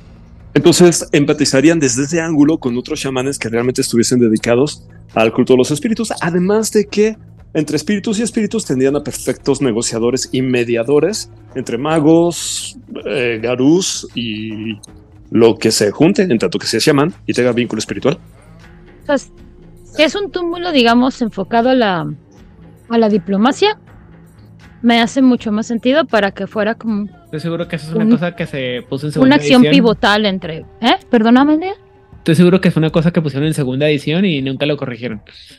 ¿Qué? Esa parte de cuando. eh, es que segunda edición era cuando se ponía toda esa parte de que convivían muchas facciones. Y luego ya después cuando lo fueron reescribiendo para tercera y revise, así como que. mm, no, ya no, porque ya tenemos estas peleas entre grupos que son. Yo tengo también ahí un argumento que puede que pueda llegar a justificar la, la coexistencia, eh, no diré pacífica, nunca ha sido pacífico los hombres lobo, pero este, tomemos en cuenta que los subtenas son los que se eh, pueden eh, dejar a un lado sus principios con tal de hacer un buen trato y obtener poder. Bueno, o sea, pues, hacen no- trato con wérmicos de, de la zona para controlarlos, ¿sí o no? Bueno, no, no- Algo así. Tantito. voy, a, voy a tener que buscar dónde, dónde aparece esta, esta referencia para leerlo y yo les confirmo. No prometo que sea Vale. pronto. Pónganle, pónganle ahí una chisita por ahí y eventualmente lo investigaré. Entonces, te digo, para, para no soltar el hueso, porque si no lo vomito, llevamos tres importantes en Estados Unidos. Uno para todo pinches África. Entre África es un país chiquitito, pequeño, como del tamaño de Perú, posiblemente. No A tan ver, grande como Texas. Uno, dos. Yo cuento dos en, en Estados Unidos. ¿No habías dicho tres? No, O sea, el primero, que es donde se reúnen todos. pero eso es en Luego otros. Ah, eso no Horizon. Pero está en Nevada. No, está en Horizon. Se juntan en Nevada. ¿Por qué te enojas conmigo? Es lo que dice el texto. No me enojo contigo, Idan. Me enojo y ya. Con Nevada. Se enoja con Nevada. Creo que le haría Nevada. 51, ¿eh? Aún así, llevamos. Jalar a Bueno. 51 es importantísima porque te comunica con los. Bueno, pero déjame. Esto está chido. Tienen, tienen una en, en Egipto. Ah, mira. jugando. Los Allen Striders, ¿no? Estoy No. ¿cómo con- no salen Sí, me robó la frase, me robó la No, frase. solamente estoy, jugando- solamente estoy jugando con ustedes. Obviamente no tienen un, un- ¿cómo se llama? Ah. Yo estoy segura que sí, Eden. tubo. O sea, estamos de sí, acuerdo. pero aquí no aparece. O sea, todas las facciones de magos, todas las facciones de la tecnocracia, Todos, la mitad de las facciones tienen- vampíricas, todas las tribus de, vam- de hombres lobos y cambiaformas, claramente tienen un lugar de poder en Egipto. Menos, los- menos Los Striders. los Alien Striders. Bueno, y luego finalmente Ah. está Ninja Panda, que está, que es un reino multicultural creado por los guardianes de la llama sagrada para preservar sus tierras ancestrales. Ahorita hablamos de eso, de esos Ninja esos. Panda. Ninja o Nija Panda. No, Ah. Ninja Panda. Perdón, Que es que probablemente se pronuncia- a ser como, como pinche Nanda Parbat o no cómo se llama Sí. el otro, el otro lugar que está No. Parbat. Es que, bueno, en los cómics de ah, Red Hood está Nanda Parbat, donde Bat Batman y entrena chingón, y luego aparte está este otro lugarcito abajito, que está igual de, de mamón, donde entrenaron a este, ¿cómo se llama? Nos supone que entrenó Jason Todd después de que revivió, que es así también súper ancestral y es súper lleno de ases- de asesinos chingones que hablan con los espíritus y la mamada y no sé qué. No es que no cómo se llama el lugar. Pues no sé, pero Kunlun está muy bonito en esta época del año. Ah, también, Kunlun. Haz de cuenta. Digo, yo creo que también debería haber al menos uno en Japón, porque básicamente es la Sí. tierra del animismo. Toda la Y del anime. También, eso es muy importante. Eh, al menos tendría que haber unos dos más en África. Al menos. Oye, Ayers Rock en Australia. No, sí, definitivo, tiene que estar ahí. O sea, tiene que haber uno en Australia, tiene que haber uno en Nueva Zelanda, tiene que haber Sí. varios en México, tiene que haber una cantidad obscena en este toda la ¿En zona de? Amazonas. Sí, Vamos a poner Amazonas, porque Amazonas no solamente es Brasil, también tiene algunos. cierto, cierto. Entonces, toda la zona de Brasil también debería tener una cantidad, pero brutal de lugares de poder, porque además, y algo bien maravilloso de, de- del Amazonas, es que es de los lugares que todavía tienen zonas, digamos, vírgenes de occidentales, porque pues no son bienvenidos. O sea, la voz se corrió bien rápido de esta gente hace daño, esta gente viene a hacer el mal. Entonces lo tomaron muy en serio y dijeron, ok, tú me dices que estas personas son el mal y son este, personas que nos van a hacer daño, ni siquiera les vamos a dar este oportunidades. Cuello. Entonces hay muchísimas zonas, y aparte ni siquiera se puede llegar al final del Amazonas. Es una es un territorio muy, muy agreste, muy, ah, muy violento para nosotros como humanos que somos frágiles absolutamente a todo. Y si nos quejamos de Australia, Amazonas también tiene una fauna y una flora bien interesante, nomás que no le hacen tanta publicidad. Visite Ranitas azules. O sea, la- las ranitas azules. O sea, Ah, tú- son tan África. lindas. Toda África. África, yo me imagino que debe haber uno en el, en el, en el desierto, debe haber uno en, en la zona eh, de, eh, ¿cómo se llama? De la sabana. Están los leones. No hay tigres y osos, pero están los leones. Están los Todo- elefantes. toda la zona del Congo, que es... eh, Es la cuna de la humanidad, o sea, por Dios, debe haber ahí una media docena. Ah, Bueno, ok, ya. Yo no Si no, vamos a acabar. Básicamente, este, más allá de lo que digan los libros, como siempre, este, nosotros Sí. damos opciones de donde creemos que puede haber opciones interesantes que enriquezcan sus historias y sus crónicas. Pues para no quedarnos con, con lo que nos dicen los libros, ¿no? Así es. Perdón, Sí, estoy buscando el, nom- el- el nombre de cómo se llama este lugar donde se supone que entrenó Jason, que es así como que la versión chafa de Nanda Parbat. O sea, la versión chafa, pero más, más mamona, porque insisto, superpoderes. Este, pero no encuentro este donde. No, don't, don't hurt Pero, ahorita parece, ¿no? Sí, ahorita que. Y eso sin contar lo- los lugares que, que comparten con otras potenciales, o que, que potencialmente pueden compartir con otras tradiciones, ¿no? Que sean lugares también de relaciones diplomáticas. Sí, bueno, que quede claro que es una lista en la que se supone que son así como que los. Se supone que son los. ¿Cómo se llama? Las capillas más importantes. Pero pues también depende, insisto, de dónde están las referencias y dónde fue que cuándo fue que escribieron ese tipo de cosas. Y probablemente como. Creo que aquí sí, sí tuvieron la, la. ¿Cómo se llama? La mesura de decir no sabemos ni, ni nada de estos malditos lugares. Más vale que mejor este no nos metamos en problemas y no hablemos. Mejor este callar que parecer y parecer idiota que hablar y probarlo, como suelo ser yo. Entonces, eh, vamos a lo que sigue. Vamos a hablar ahora de las facciones. Están bien chidas, eh, una están muy chidas, unas están muy, muy piteras, la verdad, pero bueno. Primero que nada, vamos a hablar de los Balamov. Que nunca sé cómo pronunciar, no sé si debe ser Balamov o Balamov, pero me gusta decir Balamov porque siento que es así como que la mafia de los Balam. O la chusma del Balam. Para la mob, ya te entendí. Y bueno, eh, los Balamov dice que son descendientes de los eh, guerreros, de los sacerdotes guerreros de cambiaformas de los mayas y continúan la las prácticas sangrientas de sus ancestros. Practican magia totémica, eh, generalmente adoptando la forma de los jaguares, pero también son adeptos en la adivinación astrológica y usar alucinógenos y eh, derramamiento de sangre para contactar a Xibalba, el mundo de los espíritus. Eh, o sea, son nahuales. Pues, Sí, Son guerreros jaguar de Maya, güey. Este, Perú. este, bueno, ¿qué te digo? En Perú. Bueno, puede haber. Es importante mencionar, sí hay jaguares en América del Sur, o sea, no es que nada más vivan en la península yucateca, Chihuahua sí no hay jaguares que llegaron hasta la zona del Amazonas, o sea, pero Chivalba está en tu corazón. Muy bien. Eh, dice que algunos han emigrado a los Estados Unidos, pero la mayoría permanecen dentro de las junglas de México y Guatemala para proteger a sus gentes e incluso se han afiliado con los militantes zapatistas. No pregunten, Mm. no cuestionen, solamente escuchen lo que digo.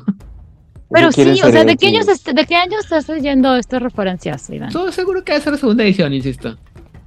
Entonces, debo decir una cosa, está muy interesante que estén hablando del zapatismo, porque el zapatismo es del 94.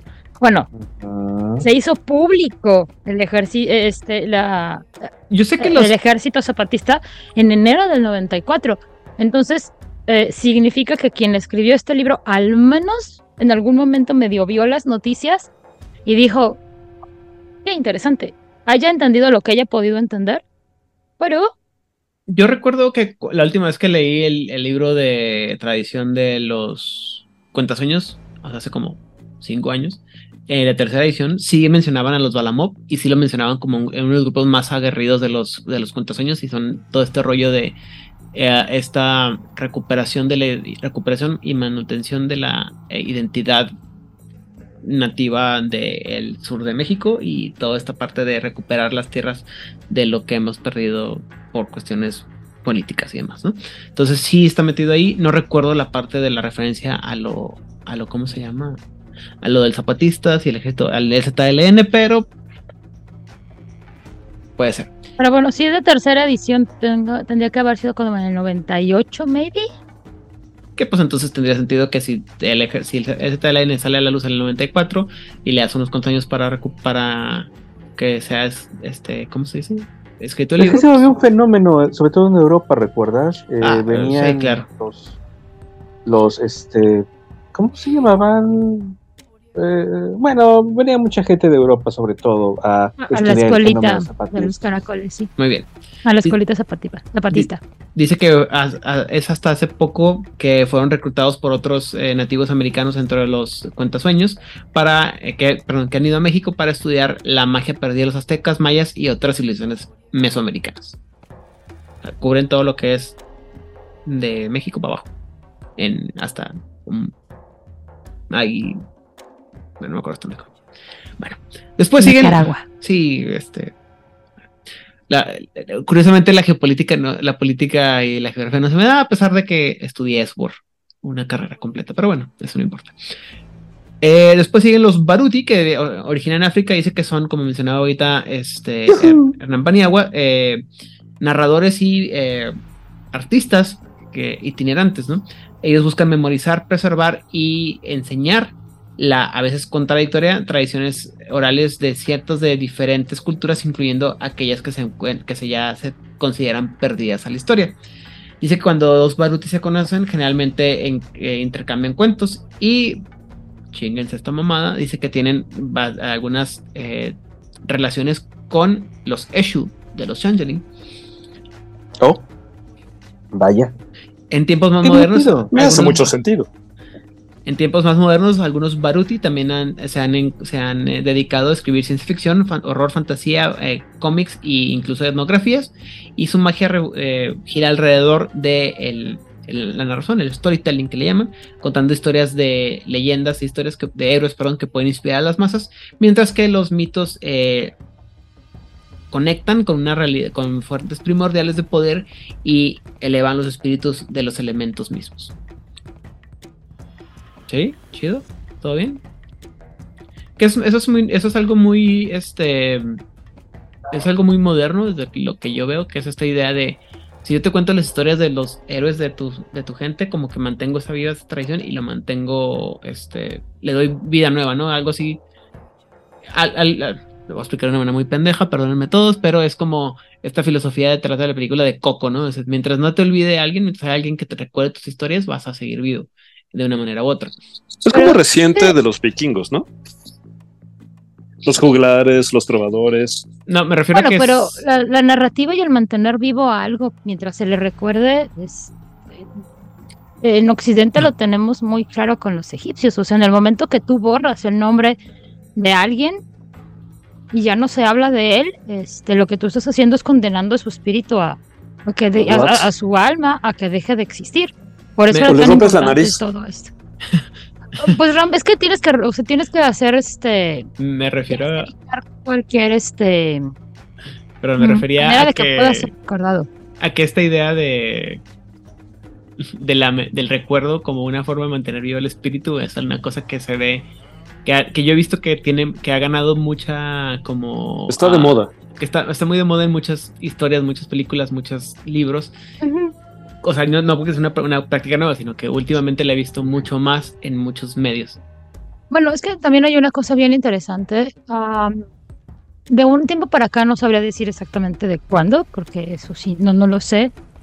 Am, sobre todo en Estados Unidos, que es la cultura que tenemos como más cercana a nosotros, que no es la, propia, ha permeado mucho esta situación de encontrar sus raíces, porque se ha- hablan mucho de que se sienten un poco huecos, de que no tienen un, un pasado de ellos. Entonces se están aferrando y están buscando eh, sus raíces por todos lados. Y viene de ese chiste de es que yo tengo un 4% de inserte, no importa qué, para aferrarse a algo. Klingon. Y teniendo, name it, o sea, no importa, name it. Pero teniendo en cuenta que eh, los latinos son la tercera minoría más grande en Estados Unidos y que dentro de los latinos los mexicanos son la mayoría, eh, pues esta situación de- del recordar a través del Día de Muertos, obviamente dentro de una situación donde ya son segundas, terceras o incluso cuartas generaciones, que ya lo ven una situación mucho más, am, no me gustaría decir banal, porque claramente para ellos es importante, pero am, edulcorada tal vez, pero siguen buscando esta situación de, recordar a sus ancestros, ¿no? También está muy ligada a esta situación con los mormones que eh, buscan constantemente las genealogías para tener presentes a sus ancestros por cualquier cantidad de razones que en esta plática no vienen al caso, pero el hecho de buscar entre sus ancestros y sus fechas y de dónde son y, toda esta gigantesca búsqueda que están haciendo de fotografiar todos los archivos que pueden encontrar para tener esta memoria de sus ancestros también me parece muy muy rescatable dentro de un am, occidentalismo. Porque es buscar tus raíces al final del día, ¿no? O sea, de dónde vengo, qué es lo que me hace ser yo, por qué me gustan ciertas cosas, por qué fui educada de ciertas maneras, porque hay cosas que me llaman, aunque no tendrían sentido que me llamen. Y eso me parece algo muy loable, o sea, buscar tus raíces cuando crees, cuando te consider- cuando consideras que no las tienes, me parece una búsqueda muy maravillosa. Sí, o sea, es- estoy de acuerdo contigo. Simplemente lo que yo quería decir era que esta idea que mencionan de los ah, de los Baruti, de esta idea de mantener, de que el contar el cuento y hacerlo público y que la gente lo, lo conozca y lo cuente, que lo mantiene vivo, hace, es una cosa que he visto muy, muy fuertemente en medios en muy recientemente. No que es una historia nueva, no que es una idea nueva, sino que es algo que esa idea es algo que se pone muy enfrente ahora en, en muchos medios, en muchas historias, y esta también esta importancia de tu familia y tus orígenes como algo muy importante que mantiene viva una esencia, ¿no? Este, en películas de Disney, en películas de, en series, en, en cosas, incluso, por ejemplo, o sea, por ponerlo como por ejemplo, yo sé que en- es uno de los temas más importantes que mencionan en American Gods, del libro, ¿sí? Y yo sé que el, so- ahorita somos cinco, o sea, el, el 100% de la gente que estamos aquí le- leímos American Gods antes de haber visto la serie, ¿sí? Pero no toda la gente que vio American No vi la Gods, serie, no he leído American Gods. Donde mi amigo. 80% de la gente que estamos en esta plática en este momento, leímos American Gods antes de que saliera el, el libro. Bueno, 60, Elías, ok, 60, está bien. Bueno, Este, qué rollo. Ya no dejes. No, no dejes. No, no, iba a decir que, que- que no, si son cinco, son 100 entre 5, no, no me da la cuenta, debería de ser como el, ¿qué? El 20. 70 y... Por eso, si le quitas a uno, Setenta. son- no, Sí, es el 80%, ajá. Llevo 80% de Ah, las 20% presentes sí leyeron American Gods antes, antes de ver la serie. Pero bueno, el punto Sí, es que Sus matemáticas. nosotros, nosotros, o sea, la gente, a, a lo que voy es, hay mucha gente que leemos, que tenemos esta referencia bibliográfica, ¿sí? Pero no, no, es al- no es el grueso de la población. Y cuando estas series, estas películas, estos medios, estos productos, como puede ser American Gods, Coco y así, lo, lo presentan, pues le dan esta, le dan mucha mayor difusión a esta idea y por eso se convierte en una idea mucho más común y por eso también es que la, mucha gente que antes no lo hacía busca preservar y comunicar sus historias para que sus historias se mantengan vivas y, y que lleguen a más gente. ¿Ya? ¿Ok? Sí, muy bien, gracias. ¿Puedo continuar? Ok. La siguiente facción es la facción de los contrarios, que dice que eh, comenzó como sociedades de los payasos sagrados entre las tradiciones de los grupos de los nativos de las grandes planicies y el sur oeste norteamericano, que siguen a Coyote, a Cuervo y otros espíritus eh, de tricksters o de eh, embaucadores. ¿no? El contrario es más, es tanto un estilo de vida como una facción mágica, ¿no? Y ahorita lo que mencionaba Hernán anteriormente, ¿no? Son los miembros que hacen todo al revés, ¿no? Que se visten como eh, miembros de sexo opuesto, eh, hablan en, en contrario a lo que quieren, eh, lo que realmente quieren, o sea, lo que dicen ellos es contrario o lo opuesto a sus intenciones de verdad y al estar retando las expectativas de la gente hacen que la gente se ría y les enseñan a los otros a través de el, eh, su comportamiento eh, cómico, ¿no? Muchos lo ven así como que ah, no estamos seguros que, que, valga la pena esta facción, pero en general dicen, bueno, tiene una gran este, dedicación y así como algunos los ven como, como malitos, otros dicen, bueno, sí, están, están medio eh, misguided, como que les falta encaminarlos, y otros dicen, bueno, son unos pinches lunáticos. Esto es básicamente lo que quieren decir es que es cuando lo ven como uno ve a, a tu amigo que se cree que es el Joker y dices como que sí, no, mijo, no, cálmate, relájate. Pero en realidad esta de la esta, esta filosofía sobre todo de lo contrario o del, del crazy wisdom es una tradición si no mágica por lo menos este mística importante a través de los del cómo se llama de los de los siglos de los años y incluso en las ediciones más modernas de Mago, la última edición, este ya mencionaba esta, el, el Crazy Wisdom como un paradigma. De hecho, y rastreas en la filosofía, encuentras muchos personajes que tienen esta característica, desde propiamente la escuela filosófica de los cínicos hasta personajes como Nasruddin, que servía mucho para dar este, enseñanzas y demás. Y Nasruddin era una persona muy sabia en su locura. Diógenes, el de la lámpara de Diógenes, también era otro, que bueno, es- básicamente era lo mismo que Nasruddin, pero en griego. Entonces está interesante cómo podemos considerar que la locura puede ser una gran fuente de aprendizajes.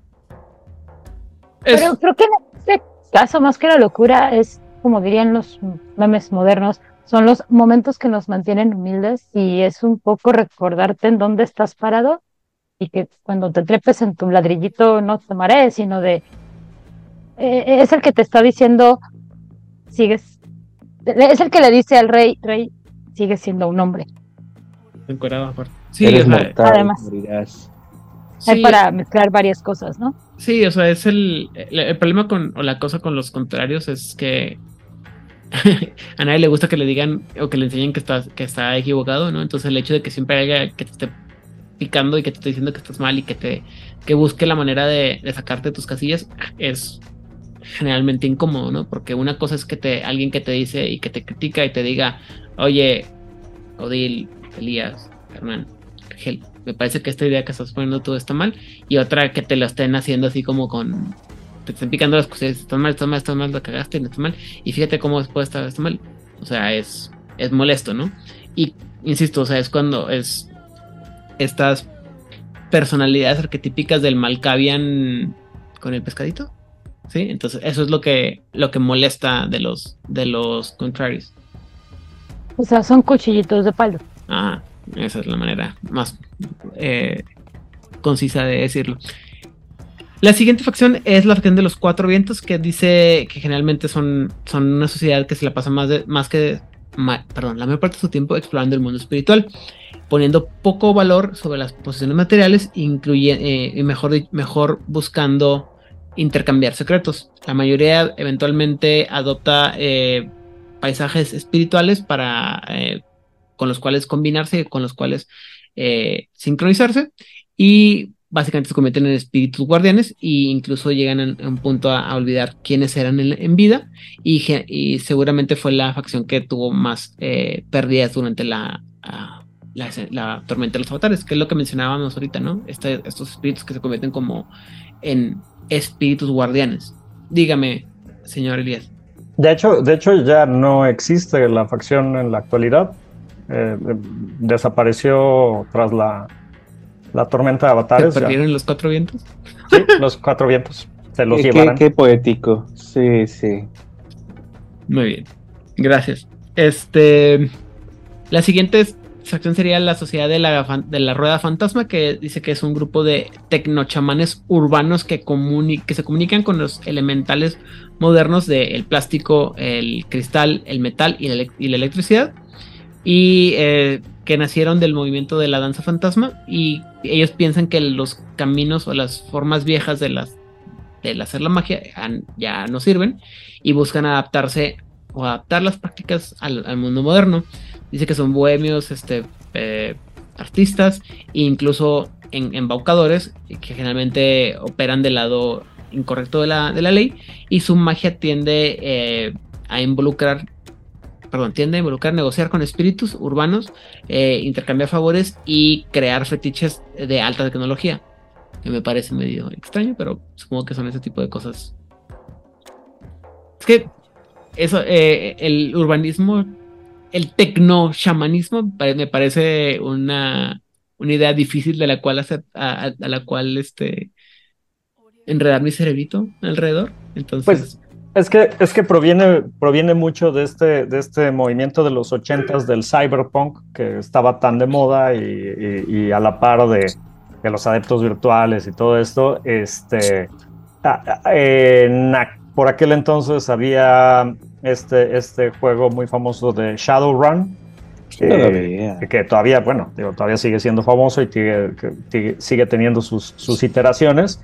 Y justo la figura del tecno shaman era como algo como muy llamativo y muy interesante porque justo, ¿no? Era como, como, como dos conceptos que parecían completamente contrarios, que es la tecnología y, y, pues este, el, animismo, esta creencia en los espíritus, porque eh, es la dicotomía, ¿no? De, de, la, el alma, el espíritu y la máquina, ¿no? El, de Ghost in the Machine, ¿no? Este, y, hasta qué punto puedes mantener el balance entre la tecnología y el espíritu, porque en esos juegos justo el, volverte demasiado máquina por los ciberimplantes y todo eso, hacía que, que fuera así como un balance en donde en qué punto se perdía la humanidad, ¿no? Y, este, y pues está interesante como, como los tecnochamanes canalizaban, ¿no? Los espíritus a través de pues estas tecnologías y eh, está, está raro, parecieran conceptos que chocan, pero bueno, creo que, creo que es una facción eh, interesante dentro de los, de los Dream Speakers, este, eh, como sincretizar ambos conceptos que parecen opuestos. Yo creo que conviene no equiparar chamanismo con primitivismo. Los chamanes no necesariamente son, son antiguos, pero no son primitivos. Visualiza a nuestro alrededor al fulanito que ama a su coche. Bueno, hoy en día fácil, la fulanita que ama a su coche le puso nombre y lo trata como si fuera una persona. Yo apostaría sospechosamente a que ese coche ya tiene un espíritu despierto. Y si lo agarras y te lo prestan, se para a mitad de la carrera y ahí te deja botado hasta que venga su ama por él. No, y, si consideramos que, que ellos de piensan... no vas a estar hablando, Hernán. Y, si consideramos que, que ellos piensan que todas, todas las cosas están imbuidas con espíritus, pues obviamente es fácil pensar que también la tecnología debe de estar eh, imbuida con tales. Y digo, tan es así que, que, no es un concepto tan, tan, tan lejano. Los, los gremlins eh, durante la Segunda Guerra Mundial eran prácticamente ah. eso, ¿no? Espíritus que hacían que las cosas mal funcionaran, pero ahí estaban. Pero sin chiminaje. Teniendo en cuenta que, teniendo en cuenta que la tecnología como la entendemos, este, ya en el siglo XXI ya tiene desde la revolución industrial, o sea, ya son 250 años más o menos, pico más, pico menos, dependiendo qué línea filosófica este sigas, ya hay un trabajo ahí bastante grande de, de, imbuir una chispa de, de, vida, digámoslo así, en, en, la maquinaria.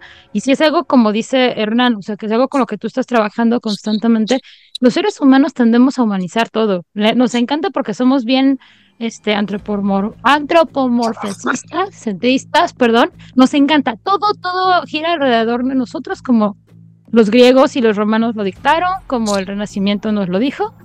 Entonces, es perfectamente lógico que si yo todos los días voy a inserte a mi trabajo y hay una computadora, a mi trabajo y hay una máquina, una, una maquinaria de, de industria, o todos los días trabajo con un tractor o con una grúa o con inserte objeto tecnológico ahí sin importar. Claro que va a haber una conexión ahí, o sea, si tienes, por ejemplo, los pilotos de la Segunda Guerra Mundial, pues básicamente su vida dependía de que la máquina en la que estaban volando no hiciera caput o que los submarinos en los que estaban no se hundieran claramente e, este, el pensamiento, por más científico que tú quieras tener, le va a dar algo a estas maquinarias, ¿no? Entonces, a mí me parece, y todas las, todas, todas, todas las creencias que hay de, es que tienes que bautizarlos de esta manera. Y si cuando bautizas a la nave pasa esto, pueden suceder cosas terribles. Y, y si esto sucede, bla, bla, bla. O sea, todas estas ideas que tenemos de cómo tratar a los objetos. Los barcos solamente pueden tener nombre de mujer. Porque si no es de mala suerte. Y, además tienen que ser bautizados de cierta manera, en cierto tipo de clima. Y si cuando lo bautizas no se rompa la botella, pueden pasar cosas catastróficas. Uf, no, no, la cantidad de mitos que tenemos acerca de nuestra relación con los objetos mecánicos, pues a mí me hacen todo el sentido del mundo. O, sea, es nuestra vida cotidiana. O luego si le agregas este fenómeno de la paredolia en donde buscamos rostros en prácticamente todos los objetos que nos encontramos. Obviamente, si ves, digo, también eh, en la naturaleza encuentras un árbol con características humanoides o, o, incluso también un objeto, una máquina o que tenga cierta mm, afinidad como ojos y boca, pues ya con eso es más que suficiente para que, para que eh, lo antropomorficemos y, este... Oye, una inteligencia artificial y así es como le damos, este, tenemos la, creencia compartida de que las impresoras huelen el miedo, ¿no? Eh, ah. Sí, sí, eh, y sí lo hacen. Y, pues no sé, ¿los androides sueñan con ovejas electrónicas? No sé. Seguro sí. Eh, no, estaba pensando, por ejemplo, en. No me acuerdo en qué iteración de las caricaturas de las tortugas ninja. Este. Donatello desarrolla un, un bo que le pone diferentes habilidades, ¿no? O sea, tiene cargas eléctricas y no me acuerdo cuánta cosa, ¿no? O las... Ah, o también creo que Tim Drake lo hace en alguno de los cómics de Batman. El punto es que siempre hay alguien que trae un arma que, que evoluciona de la, del arma sencilla de que es trae un palo y le pone descargas explosivas o que, que descarga electricidad o que traiga, por ejemplo, yo sé que en algunas las iteraciones de, de, de TMNT, eh, Donatello tiene una, una, navaja retráctil en, la, en el bow para que sea como una naginata, ¿no? Y así, ¿no? O sea, le vas cambiando y pasas de hacer una cosa muy sencilla a hacer un espíritu más o una arma más complicada, ¿no? Y eso hace que sea más, más high tech de y meterle el espíritu fetish. Sigo esperando que alguien me pueda ayudar a hacer el báculo de Uctena de, de, edición de 20 aniversario de Lobo, pero pues bueno, eso será más para adelante y veremos qué tan high tech lo podemos hacer. Finalmente, eh, bueno, no finalmente, otra de las opciones que existen son los independientes que dice que son, eh, eh, como mencionaba también ahorita Hernán, estos cuentaciones que, que, despertaron de, generalmente de manera traumática sin ser entrenados por otro mago y que generalmente fueron entrenados por tótems inhumanos y algunos fueron guiados por espíritus de poca o de mala reputación que los usaron para hacer sus eh, ¿no? es una poquita diferencia entre estar medio loquitos y ser marauders y generalmente vienen de culturas que no tienen tradición de chamanismo, tienden a improvisar su magia y usan este, cosas como el dolor, las drogas y la música para entrar en estado de trance y lo que los separa de los huérfanos es, que eventualmente les van a buscar a otros cuentasueños, ya sea por su propia voluntad o porque se los pide alguno de sus, eh, eh, bueno, perdón, porque su espíritu mentor se los pide. La siguiente facción es los Guardianes del Fuego Sagrado, que son es una de las facciones no visibles. Dice que ellos se enfocan en preservar tanto como se puede las tradiciones culturales como puedan y eh, pelear contra los invasores, eh, los invasores y las influencias foráneas para aquello que ya se perdió. Eh, dice que aceptan que las sociedades pueden cambiar, pero piensan que hay una sabiduría en, las historias y la historia de la gente nativa y eh, se dice que la tradición, la magia de los, de los guardianes es altamente tradicional y muy definida, con la, con ello, con la mayoría de ellos pasando muchos, muchos años eh, aprendiendo de un practicante más anciano. O sea, esos son los que se clavan y que sí son auténticamente nativos y no son de los que te venden este. No te los encuentras en la playa, sino que tienes que ir allá en medio de la jungla y hasta, hasta ya pasar tres kilómetros bajo la nieve para poder encontrarlos sin botas, porque si no, no cuenta. Otra de las facciones más recientemente, ah, este, ¿cómo se dice? Absorbidas dentro del paradigma de los cuentasueños, aunque vamos a, y no voy a meterme mucho pedo con ellos, o mucho tiempo con ellos, porque vamos a hablar de ellos más a detalle, es el Copa Ley. ¿Por qué? Porque vamos a hablar, de dedicarles un episodio completo al, al Copa Ley. Y es. este, vamos a hablar de, toda la Polinesia. Sí. Como seis episodios. No, uno nada más, pero enfocado. Bueno, no uno, sino como... Ah, ya ves. Bueno, entonces nada más hablaremos de Rapanui. Ajá. Y voy a poner a estudiar este el libro de la exposición de Moana. Ah, y que quería, decir, quería, decir algo de los, de los guardianes del, fuego sagrado, que a pesar de que son muy tradicionalistas y, y, reacios a aceptar pues, las nuevas costumbres y todo eso, en algún punto mencionan que las nuevas generaciones de los, de los Dream Speakers que pertenecen a los, a los guardianes, eh, pues finalmente tienen más contacto con, con la tecnología, con la modernidad, etcétera, y que, y que a pesar de todo también este, ayudan a, las generaciones, o sea, no están completamente aislados y, viven así eh, en, el pasado, o sea, entienden que el mundo ha cambiado y las nuevas generaciones ayudan a tener esa conexión con, con, con las generaciones anteriores y este, pues eso también está padre. Sí, o sea, lo que no dice que estén en contra tanto de la pelea de las cosas modernas, sino que ellos le meten más, o sea, se aseguran que lo que que las tradiciones se conserven. Ajá, o sea, que lo que sea eh, sea auténticamente tradicional, como era en la época de mis abuelos, cuando todo esto era monte. Entonces, ¿me explico cómo? O sea, era, no es que este, no es que nomás no quiera que todo sea como antes de 20 años, sino que sí sea, sí, que sea tradicional, no. Básicamente es como mantener la receta de la abuelita para que sea todo como lo hacía la abuelita hace 20 años. Aunque la abuelita no me quiera pasar la receta para hacer tepache. Pero eso es aparte. ¿No quiere? No. y lo lamento mucho que le caen chingón. Puntos. Sí. Desafortunadamente tengo que aceptarlo. Pero bueno, dice que los Copa Ley en algún punto del siglo XX dijeron, ¿sabes qué? La única forma en la que vamos a, poder preservar nuestra magia va a ser uniéndonos con los chamanes de los cuentasueños. Y básicamente, pues lo que aportan a, la sociedad de los cuentasueños es un extensivo o un extenso conocimiento, perdón, de los, de los espíritus del Pacífico Sur. Y ya. Eh, después sigue la sociedad de la Lanza Roja, que dice que son guerreros agresivos que creen los, que los espíritus están enojados con el mundo moderno. ¿A poco no? O sea, pues depende de qué espíritu hables, ¿no? Si, le, si hablas con el, el, espíritu del lobo de la guerra rojas, probablemente sí. Y dice que son ecoterroristas y activistas de los derechos indígenas o nativos, nativos perdón, y eh, generalmente ah, hacen ataques que buscan reclamar las tierras tribales, los artefactos y el, eh, la herencia, ¿no? Algo así como Killmonger de Pantera Negra, pero en nativo americano. Y a diferencia de otros eh, sueños, los, eh, las, las, lanzas rojas están altamente organizados con una alta eh, una jerarquía muy marcada y un solo líder. Que seguramente ¿Te los imaginas compartiendo nodos con un werewolf? ah, creo que no, güey, ni de pedo. de hecho, yo me pregunto si, si, si cambian de formas estos. Pues, Seguro sí. Seguramente sí, pero no. Pueden, pueden hacerlo, supongo. Lo que me. Lo, mira, aquí la cosa es que, como dice que son así como muy de.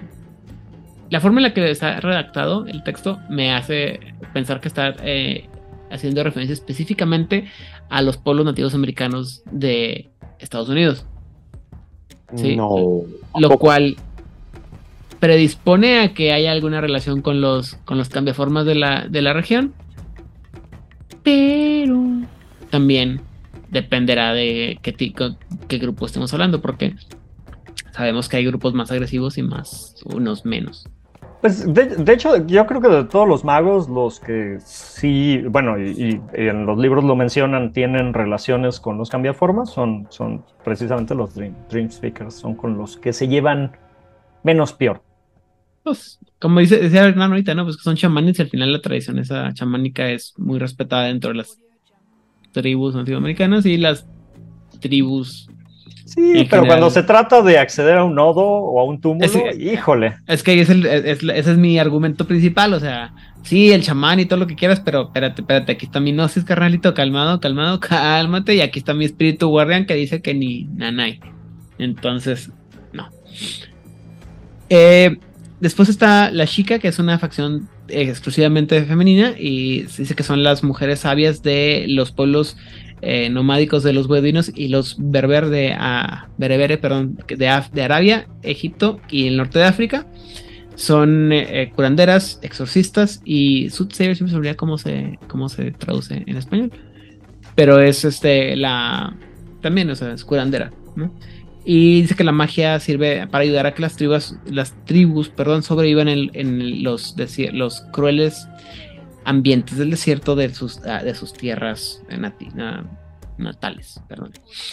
Es una secta musulmana eh, los, y por lo tanto tienen una relación todavía como con la, la red de la fe y mantienen contacto con los Alibatín y otros grupos de Medio Oriente.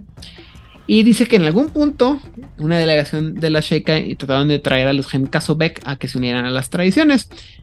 No más que no sé si no sé qué, tan, qué tanto eso tuvieron es discutible. Y en años recientes el la perdón, se ha, se ha este, enfocado mucho en los, en los esfuerzos de, de, pelear o defender a, los, a sus tribus de, por parte de gobiernos como el de Arabia Saudita y otros, y otros de la región en hacer que las tribus se asienten en lugares específicos. ¿no? Porque pues, nada más, como le dices a esta gente que está acostumbrada a vagar por toda la, el, todas las áreas del desierto del Sahara y decir, no, no, no, no. Aunque, rincón. Pues sí, no se, no se puede. Pero ya sabemos que esa área es complicada. También están el grupo de los solitarios, que son, eh, así como dices, son eh, ermitaños que prefieren alejarse de todas las pedos de la humanidad, perdón, y se alejan a los lugares más este, salvajes para practicar su magia en soledad. Y básicamente poco a poco se van convirtiendo en fuerzas de la naturaleza. Y llega un punto en que dice que algunos transforman sus, cuerpos para que puedan sobrevivir en, los, en las profundidades de los, de los, del mar. Y otros adoptan eh, a grupos de animales como su tribu y básicamente se convierten en nahuales o cambia formas ahí raros y están lejos. Y básicamente dice que todos los otros cuentaños dicen, no, sí, está, muy chingón ese güey, pero mejor así de lejitos lo vemos porque me da un poquito miedo. Me ese cabrón. Eh, después está este los herreros espirituales que traen esta hacen muchas referencias a la a los personajes de la de la, de la del Kalevala que es esta la épica finesa, básicamente el, ¿cómo se dice? como la Ilíada de la Odisea, pero de Finlandia. Este, está muy padre. Si no, si no saben de qué estoy hablando, eh, hay de la tres cuartas partes. Tres cuartas parece el Lemnikainen, ¿no? Lemnikainen, el, mar, eh, el Marinen, Vainamoinen, el, el Sampo. Y si no saben de qué estoy hablando, avítense todo el el 90% de la discografía de Amorphis para que sepan de qué estoy hablando. Y es. Ah, mira, no que aparecía ahí. Yo, yo leí, yo, yo lo aprendí a la antigua, yo leí los libros. Ah, sí, yo también me compré el, el, el Kalevala. Pero sí, Amorphis le. Amorphis le paga a un vato que estudia que el Kalevala para que les escriba las letras para sus, sus, sus discos. Ah, mira, un trabajo soñado. Que está bien chingón. Eh, desde, eh, desde el disco, bueno, en general casi todos los discos, pero eh, lo que pasa es que hay un cacho en el que entra cuando esto entró este. Hay un cacho en el que está. Cuando está Pasi Koskinen como vocalista, que hay como tres o cuatro libros. Tres, dos o tres discos, perdón, que son como que más filosóficos y más así como que la, las referencias de, de Pasi y su consumo de la hierba. Y los otros libros son así. Los otros discos son así de filosofía. Bueno, perdón, de mitología finesa. Y están entre ahí todo. Está bien chido. perdón. Brevario cultural. Los, eh, los herreros espirituales básicamente lo que dicen es que están buscando esta tradición de el, el, el chamán que crea este un, un enlace entre los espíritus y el chamán y ellos eh, les gusta hacer fetiches poderosos y exquisitos eh, que son muy bien recibidos entre los, los cuentasueños. Son muy parecidos a los que estamos hablando ahorita a la... a- a los ¿qué dijimos? A la sociedad de la, de la rueda fantasma, pero en este caso, este, los, los herreros espirituales, perdón, eh, dice que están muy cómodos con los ah, aparatos de alta tecnología y muchos de ellos trabajan bajo pedido. Eh, son, son admiradores de las herramientas que están muy bien, muy bien hechas o que tienen alta calidad y ah, hacen todo lo posible por no destruirlas a menos que sean absolutamente corruptas. Y la, la mayoría de ellos prefieren liberarlas, liberar a estos eh, objetos de sus usuarios que no, no los merecen y dárselos a alguien que sí sea más responsable, generalmente ellos mismos. Entonces, Claro. o sea, son la gente que dice, mira, está bien chingona la pistola de, de ¿cómo se llama? De este tecnócrata, pero no la merece. ¿Qué tal si la uso yo para el bien? Y yoink, Tome la barba. dime Elías.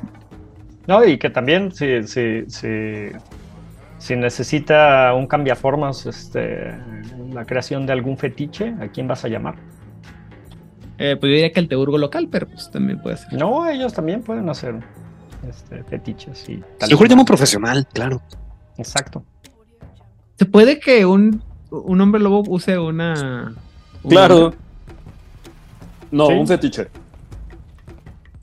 Pero es que Los Dream no Speakers hacen los fetiches. fetiches como tales, ¿no? Sí, claro. Son Ujú, fetiches. Sí, tal cual. Es un espíritu dentro de. Los, los magos y los lobos pueden, o los cambiaformas pueden compartir tótems, pueden compartir fetiches. No están tan lejos. Están a una rabia de distancia. Me hace que esta es la parte en la que, en la que se hizo el, ¿cómo se llama? El Munchkin del, de White Wolf hizo esta parte. No, no, no Nadie te a dice- Pepe. Nadie ¿No? te dice que tú, mago, que hay un mérito que se llama parentela y que además te permite usar este algunos. ah, Munchkin. ah, no, no, no, ni siquiera está en Moshkin, es un mérito bastante común que anda por ahí, que te permite utilizar algunos regalos de rango 1 de la tribu a la que potencialmente pertenece tu personaje. Bueno, No sé, yo no lo hice, ahí está en el libro, no me voy a ¿No pelear. Mates al mensajero? parentela de cualquiera de las cambiaformas, o cualquiera, o sea, puede ser parentela de Naga, parentela de Nuisha. O sea, no me estoy quejando porque yo lo- porque Ángel Guerrero, el nuevo narrador de Juárez Bainet, que ya, ya tiene nombre, este lo está aplicando en la crónica del salvaje este que estamos, que están jugando en, en Juárez Bainet, ¿verdad? Pero solamente digo. Ahora, que seas parentela no implica que los hombres lobo o cambiaformas te vaya a tratar bien, porque aparte los parentelas están hasta abajo, o sea, están apenas arriba de los humanos. También tiene que ver mucho con, con eh, es que la, el entendimiento que yo tengo sobre cómo funcionan los fetiches y cómo lo- los crean los hombres lobo, eh, no sé qué tan similar sea a cómo lo crean los cuentasueños, ¿sí? Porque recordemos que supone que el, el hombre lobo pues hace el, el- el soborno, el, el chiminaje, le, le ruega, le pide le- y todo, y hace un trato con el espíritu para hacer el... el Bonito paradigma. Y no sé, y, y, ah, generalmente el hasta donde yo entiendo, el cuentasueños no es tanto como que imbuya un espíritu, sino que despierta el espíritu que está dentro del objeto. Pues esa es una forma de hacerlo, pero también puede imbuir, imbuir este, un espíritu en- más poderoso en un objeto o O sea, insisto, puede ser nada más. Creo, no sé, o sea, no sé qué tan conflictivo sea y también no sé qué cómo sea el paradigma del. No sé tan. No recuerdo también cómo está el paradigma del, del cuentasueños, donde la. Donde si hacen esa parte del, del chiminaje y lo convencen al espíritu, o es así de agarrarlo y meterlo a fuerza así, aquí, aquí, pa, pa, pa, pa. Eso lo haría un Taftani. O lo haría un hermético. Ajá, pero los Dream Speakers hablan mucho de, de- de- de- del respeto a- hacia, hacia los patrones y del respeto hacia los espíritus. Entonces, creo que, digo, no, no, o sea, no, no quiere decir que no pueda haber un, un Dream Speaker que lo haga a la fuerza. Claro que sí, podría haber un Dream Speaker que lo hiciera a la fuerza, pero este, y digo, tienen el poder para hacerlo, pero así digamos, Y, dentro bueno. del estándar, yo creo que no, al contrario, creo que serían muy respetuosos en ese sentido y, y muy similar a, a- de hecho es muy similar, el, el- el- el trasfondo de, de Maravilla, de Wonder en 20 aniversario, de hecho menciona que, que- que son, este, eh, si mal no me equivoco, son este, eh, eh, devices, talismanes, este, no me acuerdo qué más, fetiches, etcétera, etcétera, etcétera. O sea, No te, te que- otorga acceso a... No creo que dentro de los cuentasueños se habían visto que haya alguno que esté forzando espíritus a quedar en un objeto. No significa que no lo hagan, como dice Elías, pero no creo que lo vieran bien si se enteran que está forzándolo. Barabi. Sí, sí, sí. ¿por qué no? Muy bien. Eh, pero bueno, este. alguien, espero que alguien nos escuche tenga un poco más de información sobre cómo son las relaciones entre cuentasueños y, y diferen- las diferentes tribus. O sea, con los subtenas estoy seguro que se han de llevar de, po- de pelos, ¿no? O sea, pero no sé cómo. O sea, la sociedad. Ay, con los hijos de Gaia. Con los Alien Riders no, porque los Dream Speakers tienen que caer en, Egipto y los Riders no. Pero de ahí en fuera. La, la lanza Wendigo. roja y, y los, ¿cómo se llama? Y los, los Wendigo. anteriormente llamados este, Wendigo, seguramente también se llevan de pelos. Este, pero de ahí en fuera, ¿qué? Glass Walkers y Spirit Smiths. No sé. Y si sucede que tienen a la misma cucaracha de Totem, que fácilmente puede pasar. Ay, o es el unos- puede pasar. O que tengas un chamán que es hijo de la rata y que de repente se encuentre un perro royendo un hueso. Voy a tener que leerme otra vez el, el libro de los cuentos sueños porque no, no recuerdo esta parte y, y me suena a que está demasiado idílico este pedo como para que funcione tan fácil. Que no creo que sea idílico, más bien es un puede suceder por la manera en que los cambiaformas tienen relación con los espíritus y los cuentacuentos tienen su relación con los espíritus.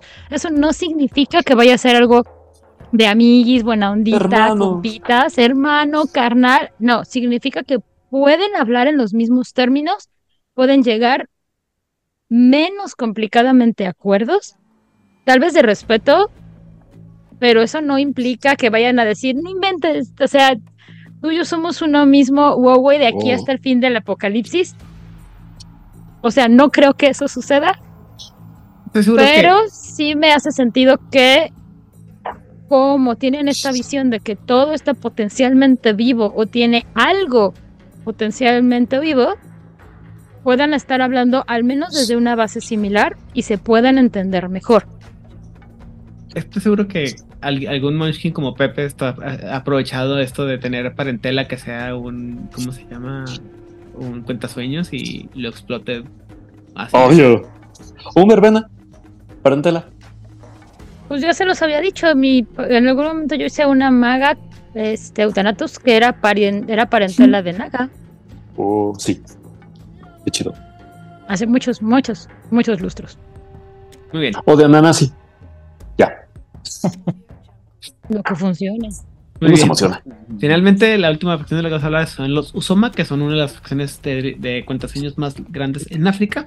Y básicamente son los sacerdotes tradicionales de y este adivinos de la gente de la de la no, no, de la gente de los Yoruba. No voy a decir gente ni raza ni nada de este tipo de cosas. Y básicamente eh, eh, cada uno de ellos tiene una, un orisha en específico como su espíritu guía y este pues, son intermediarios entre los, el mundo de los humanos y el mundo de los espíritus. tratan de servir a su, a su gente como otra vez adivinos, eh, eh, sanadores. Y se dice que los invitaron a la convocación por parte de Nayobia, pero se regresaron a su terruño una vez que esta fue, ella fue asesinada y se alejaron el resto de los magos no africanos durante mucho tiempo. E incluso se olvidó que eran parte de la, de la, de la, ¿cómo se llama? De las tradiciones. Y solo después de los últimos eventos más recientes que el, el Reconning, eh, fue cuando ellos decidieron que eh, como que sí necesitamos ayuda, ¿no? Ah, tenemos amigos, fíjate que sí somos parte de este grupo, vamos, ¿qué tal? Vamos para allá. Y eh, han empezado a crear, un, mejor dicho, un, un, gran número de la gente de los Usoma han empezado a salir de Nigeria para vivir en las comunidades inmigrantes que de esta gente que vive en América y Europa. Dígame, la señorita de color, de color, cabello de colores. ¿De Nigeria? ¿Y estás hablando de los Yoruba? Yo no escribí el texto, así lo dice. Gracias. Porque no están relacionados. Ah, también me salió, me, me brincó un poquito la, la ceja, pero dije, es lo que es el texto. Yo no escribí esto. No, es que están muy lejos de. No voy a, no voy a hacer. Están muy lejos de Benín. O sea, el punto es que los Yoruba salieron del vudú y el vudú salió de Benín y Nigeria, no confundir con Níger. Insisto, no, no, a pesar de que es algo que estudié durante toda una carrera y tengo mi título, no, no recuerdo. No, no, no, no, no, no, la cuestión es que um, um, también está esta situación que pasa muy constantemente que, porque ya, ya hablé mucho de eso, que se piensa en África como un... ¿Una sola cosa? Una sola cosa o que tiene tres cositas y, y no, es, es una cornucopia gigantesca, valga la redundancia, y, tiene muy claro de dónde es como, o sea, sí se tiene claro para la gente que es, digamos, experta, porque no hay nadie experta en África, es un continente gigantesco, pero sí es como muy claro de dónde salieron qué cosas y más o menos en qué punto empezaron a, a, a mezclarse. Ya en algún momento se pierde la, este, estas investigaciones y genealogía por la plétora y cómo se ha ido expandiendo, pero sí se sabe que fue de venir. En Nigeria tienen otro tipo de creencias muy alejadas de lo que es el pudú y el yoruba.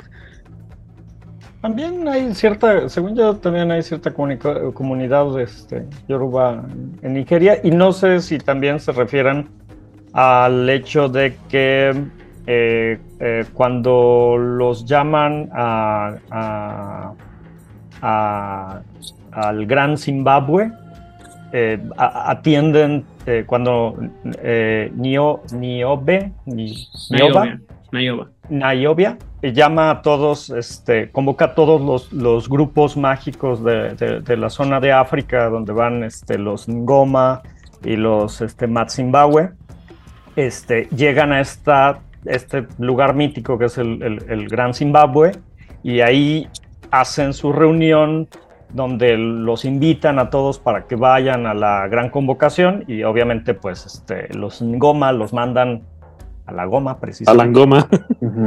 y este... Voy a corregir, Nigeria sí está al ladito de, de Benin, ahí pegadito. Es el ah, país bueno, con el bueno. que hacen. Yo lo que entiendo es Zimbabue que... Zimbabue sí está hasta abajo. Entiendo que sería algo así como que se refiere a que están esas comunidades que les son familiares o conocidas y donde, es donde se, donde se asientan, ¿no? Pero o sea, es como si, si yo me voy a visito Los Ángeles y, y me quiero integrar en Islay, probablemente pueda, pero probablemente también no voy a estar, voy a, a, a resaltar, ¿no? Porque, pues no. ¿Me explico? Bien.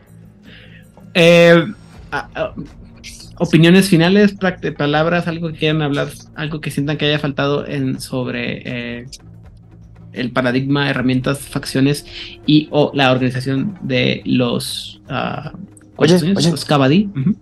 Sí. Acabo de encontrar en el libro de la versión de Stream Speakers que es frecuente. El libro, el segundo, el más reciente. Sí, Ajá, exacto, tercero. El que no es gris. El que no es tampoco es amarillo, de hecho. Y no, lo que es que los de, los de, segunda edición eran como de color. Bueno, se supone que eran como ah, Eran más tristes. Pero se veían Ajá. grises todos. En los sí, de todos grises. Sí. Pero hablan acerca de que es frecuente que chamanas, chamanes y chamanis enloquezcan por estar en este Ajá. between constante. Y por eso es común que los Dream Speakers tengan, o los Kabaddi, tengan algún tipo de Drashment. Y aquí te sugieren, por ejemplo, como Drashment, eh, ceguera umbral y etcétera. Pero el dato interesante es que aplica la Malkavian. Si tú, buena gente, llegas con Mind de 5, de 6 si quieres, y curas al Dream Speaker de su Drashment o al Kabaddi de su locura, aguas porque en una de esas te falla y es fácil que te falle y sin querer le hagas Gilgul. Ok. Sin querer. Sin querer. Porque la, la enfermedad del trastorno mental está tan arraigado a su paradigma y a su avatar que curarle de su trastorno le cura de su condición de ser despertado. Ok. Yo quería ahondar un poquillo en, la historia ahí de, porque creo que eh, ahora en la historia eh, se mencionó muy por encimita lo de lo de Nayoba y, este y su relación ahí con, con los, pues la creación prácticamente de, los Dream Speakers y eh, ella justo era una princesa hija del rey este eh, rey de, Zimbabue y eh, él este rey logró justo un, digamos un pacto de paz entre las distintas tribus, incluyendo los Ngoma y los Matzimbabwe. Eh, y en 1939 llega una gran plaga que este, empieza a, desestabilizar toda la región y se empiezan a pelear entre ellos. Entonces, este, eh, eh, junto con una visión que tenían acerca de, de los fantasmas blancos que iban a llegar, iban a destruirlo todo, y este. Y eh, eh, eh, Nayoba se da a la tarea de tratar de encontrar una solución para, cuidar a su pueblo y viaja al Umbra y en el Umbra se encuentra un viajero que es Estrella de Águilas, que es un curandero nativo americano de lo que posteriormente, bueno, de una de las tribus que posteriormente sería la, la bueno, los ingleses les llamarían la Confederación Powhatan y este, eh, juntos eh, buscan una solución a, esta situación porque ellos también tenían esta visión de los fantasmas blancos y de hecho se enfrentan a un fantasma blanco que casi los mata. Y este, eh, ahí no recuerdo exactamente muy bien qué pasa, creo que se encuentran a Shazar, el el um, cultista del éxtasis que eh, avisa ¿no? de esta, de esta problema que, es la orden de la razón y eh, pues los, les da la, misión de, juntar a las tribus eh, para que pues se presenten a la gran convocación y pues así lo hacen, de hecho este, se casan, y en 1464, este, ah, bueno, pues ya sabemos que juntan a, todos, pero pues algunos, como los Copaloe y los, los eh, Ngoma, les dicen que no. Y bueno, y, eh, Nayoba muere en 1464. Eh, de hecho, un Dream Speaker. ¿eh? La desviven. La desviven. Un, un Dream Speaker Barabi lo, la mata con la intención de desestabilizar esta recién creada tradición, pero tiene el efecto contrario, en donde todos empiezan a unirse y, de hecho desde el principio esta es una de las tradiciones más unidas porque a diferencia de otras que tenían la complicación de la distancia para reunirse, o sea, eh, de hecho Aidan lo comentó, ¿no? O sea, este, pues pides ayuda del que tienes al lado. Ellos sí tenían la posibilidad de comunicarse a través de, de, Umbra. Entonces se vuelven bastante unidos y eh, Estrella de Águila se convierte el primer, en el primer este, primus de, de, los Dream Speakers y tiene muchos hijos y todos los hijos los manda a distintas regiones del mundo para que aprendan a, este, a conocer al, enemigo. Entonces, pues los descendientes de, de Nayoba y de, y de Estrella de las Águilas son pues hijos del mundo y es por eso que, que los Dream Speakers están extendidos en distintas, distintas partes. Oh. Intercambios culturales. Ese es un, punto de vista muy interesante. Como este, en una previa de la existencia de las telecomunicaciones, eh, lo que malamente consideraríamos los más antiguos, los más eh, primitivos, son los que están más enterados. Pues es que para los espíritus la distancia no existe, o sea, teniendo en cuenta que te puedes comunicar a través sí, la explicación un lugar no es lo importante, lo importante es que es el concepto que estamos equivocados de que son antiguos y por lo tanto no tienen comunicación, pero en realidad son los más comunicados. Sí, pues lo manejábamos desde la vez anterior, ¿no? Cuando hablábamos de la historia que decíamos, este, que genial, o sea, como ellos no tenían, como se, se podían encontrar en el en el mundo de, los, en la Umbra, pues. A lo mejor no sabían dónde estaba el, dónde venía el otro chango, ¿no? Pero se conocían allá en, en el mundo de espirituales, compartían información y resulta que estaba uno en Siberia y en otro en, perdido en el Amazonas, ¿no? O sea, y que eso es la explicación in-game de por qué algunas tradiciones chamánicas son tan similares a, distancia, ¿no? Ya después te das cuenta que pues no, no podían, no tenían este, no, no había cercanía física, pero cultural era igual, ¿no? Aquí yo voy a meter mi fe de ratas de lo acabo de revisar. Todo lo que dije hace un momento me desdigo. La Janta Yoruba este, se considera que es, son los habitantes de la zona de los actuales Nigeria, Benín y Togo, con una población aproximada de 48 millones de personas en África, posiblemente un millón fuera del continente africano. Eh, tiene su propio lenguaje, que es el Yoruba. Y este, su diáspora ciertamente empezó con em, toda la cuestión del em, el esclavismo del siglo XVI al XIX. Esa fue su primer gran diáspora, que se enfoca en la zona del Caribe, sobre todo en Cuba y en Brasil. Y su segunda diáspora más importante fue hacia el Reino Unido y hacia Estados Unidos. Em, entre 1960 y 1980, claramente respondiendo a toda la situación de violencia que había eh, en, África debido a pues que los países africanos querían independizarse y que los países europeos pues no querían que estos países africanos se independizaran, ¿verdad? Pues muy bien. ¿Algo más que agregar sobre los Sí, otra otra historia interesante de, de los eh, es eh, el actual primus de, la tradición. Eh, está desaparecido porque se quedó en algún lugar de Lumbra antes de la tormenta de los avatares. Pero eh, está interesante porque, bueno, se llama Tom Águila que ríe, Smithson.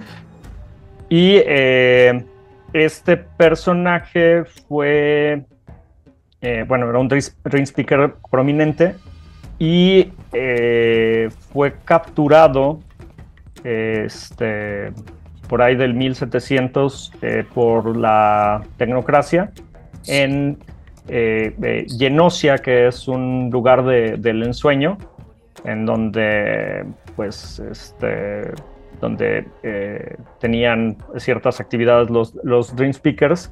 Entonces invaden Genosia y capturan a muchos este, mucha, mucha gente y tienen a, Tom encerrado durante mucho tiempo en eh, este lugar que la tecnocracia la renombra como eh, la nulidad B o null B, que es un constructo multiconvención, prisión y fábrica en donde los, eh, los subversores de la realidad que, que, capturan los mandan ahí para trabajar en la fabricación de artefactos y tecnología y cosas por el estilo. Y ahí estuvo encerrado este, Tom eh, muchos años hasta que eh, eh, eventualmente llegan unos barabis y creo que atacan y es su oportunidad para escapar. Y pues sí, se vuelve primus de, de, de, los Dream Speakers durante muchos, muchos años hasta que finalmente eh, eh, llega la tormenta de avatares y él estaba en viaje, en un viaje en el Umbra y pues se quedó por ahí. Entonces, quién sabe si todavía esté vivo o no, o entre nosotros, o haya renacido nuevamente. Y, Muy bien. y ya, eso es todo. All right. Bueno, eh, entonces, habiendo hecho todo lo anterior y habiendo. Otra historia, otra historia. Ah, no, esperen, esperen, esperen, para no perder la costumbre, las, las, recomendaciones de, de, de, la cultura popular. Este, pues en realidad, en, realidad es bastante interesante porque no hay mucha representación este, chamánica en, en, la cultura popular. No sé si es algo de lo que se avergüencen algunos o, o qué suceda, pero es, es, es poco representada en, la cultura. Digo, se me viene Rafiki, por ejemplo. Así. Oh, claro. Este. Pocahontas también. Oh, la mula sauce. Eh, hay, hay, una película muy padre, que tiene una escena muy padre. Este, es una película de 1940 que se llama Caminos a Santa Fe, con, con Errol Flynn. No sé si lo ubiquen. Este, bueno, Errol Flynn hacía muchas películas de, de, él sí, a la película no. ¿Ande? Al actor sí, a la ah. película no. Sí, Errol Flynn hacía muchas películas de, de swashbuckling, este, de piratas y espadas y todo eso, pero en esta película él, él, interpreta a, este, a uno de los generales, eh, este, el general Stuart, y, está Stuart y Coster en, en West Point y, y, bueno, apenas están saliendo y todo eso, pero bueno, hay una escena muy padre en donde, en donde una este, mujer nativo americano les, les cuenta acerca de su futuro y, esa escena está muy padre. Bueno, a mí me gusta mucho como para, para, para hacer eh, la analogía de, cómo podría ser un, un, cuentasueños contándole a los hombres blancos acerca de su destino. Claramente es una película porque Coster jamás escucharía a una mujer y menos a una mujer que no fuese blanca.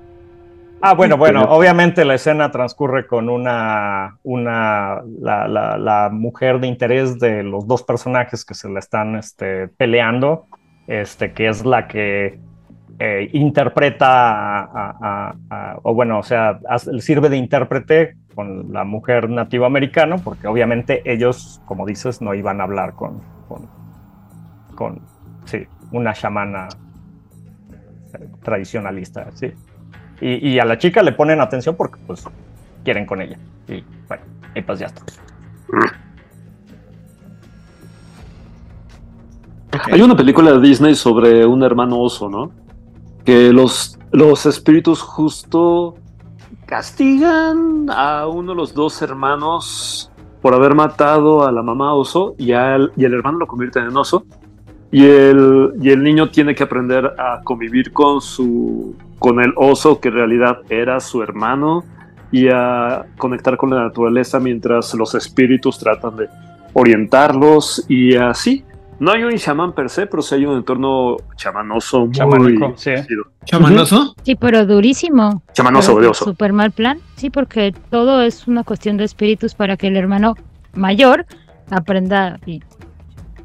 Es un momento de humildad y es muy bonito. Cuando el hermano menor cacha que el oso es su hermano mayor, es como de. Uno llora ahí, perdón. Sí, mucho. Y la música está bien padre.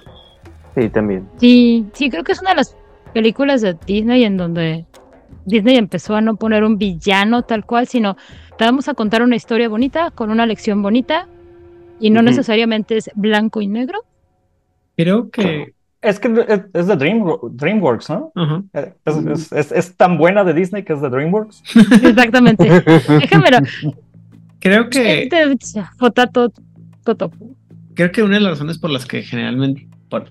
por las que quizás no vemos tantas representaciones del, del, del chamán en el sentido nativoamericano en la cultura popular es porque ya está bien probado que son temas que no saben manejar y que si los ponen la van a regar y van a ganarse el odio y el, y el ¿cómo se llama?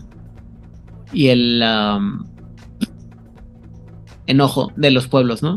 por ejemplo, no eh, sé que está esta, peli esta serie de películas de Young Guns, de pistoleros jóvenes, y salía este Blue Diamond Phillips, ¿no? Que era como un es nativo americano, si no me equivoco.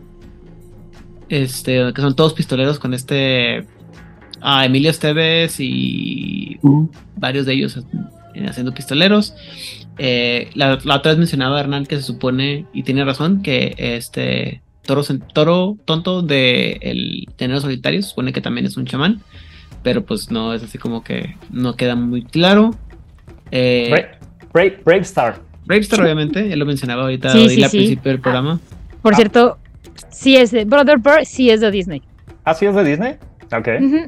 Del 2003, cuando estaban aventurándose como con películas como Atlantis y Lilo y Stitch y, oh.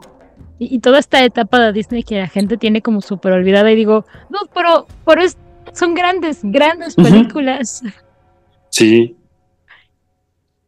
Y, este y también desafortunadamente creo que todo lo que no es, o sea, como también comentábamos en el episodio anterior, el asunto es que hay muchas tradiciones chamánicas que no son específicamente nativas americanas y no están representadas en, en muchos este, medios porque o no se consideran así o la gente no las ve. Entonces, por ejemplo, volviendo al punto de que mencionaba Odil, eh, Atlantis, la ciudad perdida, eh, pues se supone que la monita esta que es la, la, la, de Atlantis, ¿Princesa?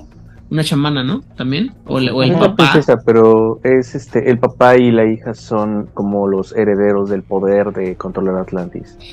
No sé qué tan eh, se puede considerar, pero tomando en cuenta que son los espíritus de los antepasados, que son fuerzas sobrenaturales prácticamente, creo que sí, quedan como chamanes. El, el, malo de, de, la película de La búsqueda del dorado, ¿cómo se llama? El camino hacia el dorado. Ah, sí. Se supone que es un jaguar y se convierte en jaguar y cuánta cosa. Bueno, invoca, invoca un. Es que no lo he visto, perdón. Este. bueno, no te digo. pues sí, perdón. Todas las cosas importantes de la cultura no las he visto, aparentemente. Es todo lo demás, pero menos las cosas importantes. Este. Mencionábamos y me regañaron profusamente en, en redes sociales para decirme que Shaman King es una obra maestra, aparentemente. Y este. Uh, estaba buscando la otra vez y, por ejemplo, menciona, creo, supone que el personaje de Samurai Showdown, Nakoruru, es una chamana y es como que neta, güey. Pero pues bueno. Eh, es, es la del lobo y la del. No, ah, sí. Águila. Y el águila, ajá. Pero ese, ese, ella es inuit. Eh, bueno, entre inuit y, ajá. Es japonesa, ¿no? No. Ah, espera. No, ¿cómo se llama esta tribu? Este. Esta etnia del norte de Japón de pelirrojos Ah, cabrón. oh, sí, es toda una historia. Fueron prácticamente eh, cuando llegaron este, los japoneses, la etnia moderna japonesa, pero todavía son recordados en las historias y se les considera que sí eran chamanes. Mm. No, pues. no me acuerdo del nombre porque pues no hice mi tarea, ¿verdad? Evidentemente. Mikami, Mikami también, ¿no? ah, entonces se supone que Mikami ah, es la casa de fantasmas. hombre. Sí. Y curiosamente es japonesa y de cabello rojo, haciendo todo lo que. Eh, es, lo que te digo. Es lo ah, que te ok, sí, sí, sí, sí. Sí, es cierto. ¿Serán ellos? ¿Los mismos? Pues, probablemente. Se supone que están este, mezclados allí, pero. Hay, mucho anime chamanoso. Ay, no. Eh, japonés, sí. Ajá. No, no, no sé si también esta, esta última película de, de del depredador, eh, de Prey. ¿Prey? El depredador en Ah, bueno, sí. Digo, está padre, digo, sería un Dream Speaker cazando a un, un, espíritu que se que pasó el, como una narrativa así como la cuentas, está muy bien, ¿eh? Sí. Hay un estudio Ghibli no sé cuál, pero yo apostaría que hay alguna de Estudio Ghibli. Mononoke. ¿Doctora? Mononoke. Mononoke, sí. Eh, Atrocitus, güey. Dice, dice la Wikipedia que Atrocitus es un chamán. No mames. sí era chamán. Antes de ser... Atrocitus. En su tribu era chamán en su planeta. Ya después es un Red Lantern todo vicioso y descompuesto. dice que Corra es también una, una chamana. No, sí, bueno, Corra definitivamente. Sí, pero sí, claro. Lina y es una chamana, no mames. Pero bueno. ¿por qué justifica que cuál es la, justi- la- cuál es la justificación de Atrocitus aparte de que en su pueblo antes de ser Ah, no sé, no me puse a buscar. Eh, Talin de Soul Calibur. No recuerdo el personaje. de ¿Talin? O sea, dice que, dice que Venus de ¿Soul las Calibur? tortugas ninja es una chamana, güey, imagínate. No, no, ya es eso. Eh, o sea, a- aplico mi ignorancia absoluta. No he leído nada de los, este, de las tortugas en cómic de los últimos tiempos. Así que ni Ah, sí. Talim sí es tal cual una shamana, sí. Talim sí, sí, sí lo es. Ya me acordé. Y pues. ¿Algo más? ¿No? Ahora sí, ya. Muy bien. Dice la, Soul dice la wiki de Soul Calibur que es una sacerdotisa del viento. Ah, también este Nightwolf de, de Ya Mortal lo Kombat. ¿no? mencionamos también. Ah, ya. Ok. De hecho, Llegué tarde. Empezamos, a- abrimos cancha Oigan. con él. Pidos, pidos. Atrocitus es el líder de los Red Lanterns, dice Rix. Y dice, puede entrar en trance y comunicarse con el mundo espiritual, al igual que los chamanes. Atrocitus puede entrar en un estado alterado de conciencia a través del uso de su anillo de poder rojo. Esto le permite comunicarse con el mundo espiritual, y, incluido el carnicero y la encarnación misma. El carnicero es la encarnación de la ira. Luego también dice que actúa como mediador eh, entre el mundo físico y el espiritual, utiliza ma- magia y rituales, tiene espíritus ayudantes, como el mismo carnicero, que es la energía roja. O sea, yo Y lo que su digo es que Atrocitus es una persona demasiado eh, metida en los pedos terrenales, güey, como para ser un chamán, güey. Ah, bueno, pues es, un- es, es un, un chamán barabi. Justo. Tiene conocimientos Soy tu esotéricos. lógica, me caes mal. Chale. Este, no, o sea, insisto, el, eh, bueno, es que sí, o sea, no, ah, no voy a discutir, no tengo ganas, no tengo energías para discutir. sí, Wow, es nuevo. Es que ya está cansado. Esa ni tú te la crees. A ver, si eres Aidan, No sé, es que estoy, No estoy, bien. sigo, sigo tramado. No, ya, ya, ya por fin alguien me empezó a ver The, The Changeling, la serie. No. Véanla, está muy ¿El buena. qué? The Changeling. Es una serie. Pero vi la caída de la casa de Usher. ¿Cuenta? No, todavía no empiezo a verla, no, no spoilers. y yo estoy viendo, yo estoy viendo Broadchurch, que tiene que ver con magia absolutamente nada, solamente sale el preciosísimo de David Tennant. Digo, ¿qué? ¿Hipo? ¿O Chimuelo? ¿O toda la. la Chimuelo. todos los personajes de cómo entrenar a tu dragón? ¿En serio? O estoy ¿Oh? viendo. Vuelvo a no, decirles que. el- Porque él fue la una- voz que le dio como la mitad de toda esta gente, porque David Tennant es como. en los audiolibros de, de cómo entrenar a tu dragón en, en inglés, eh, la voz es estoy David Tennant y se los a todos. Es de las mejores cosas que tengo en mi colección de audiolibros.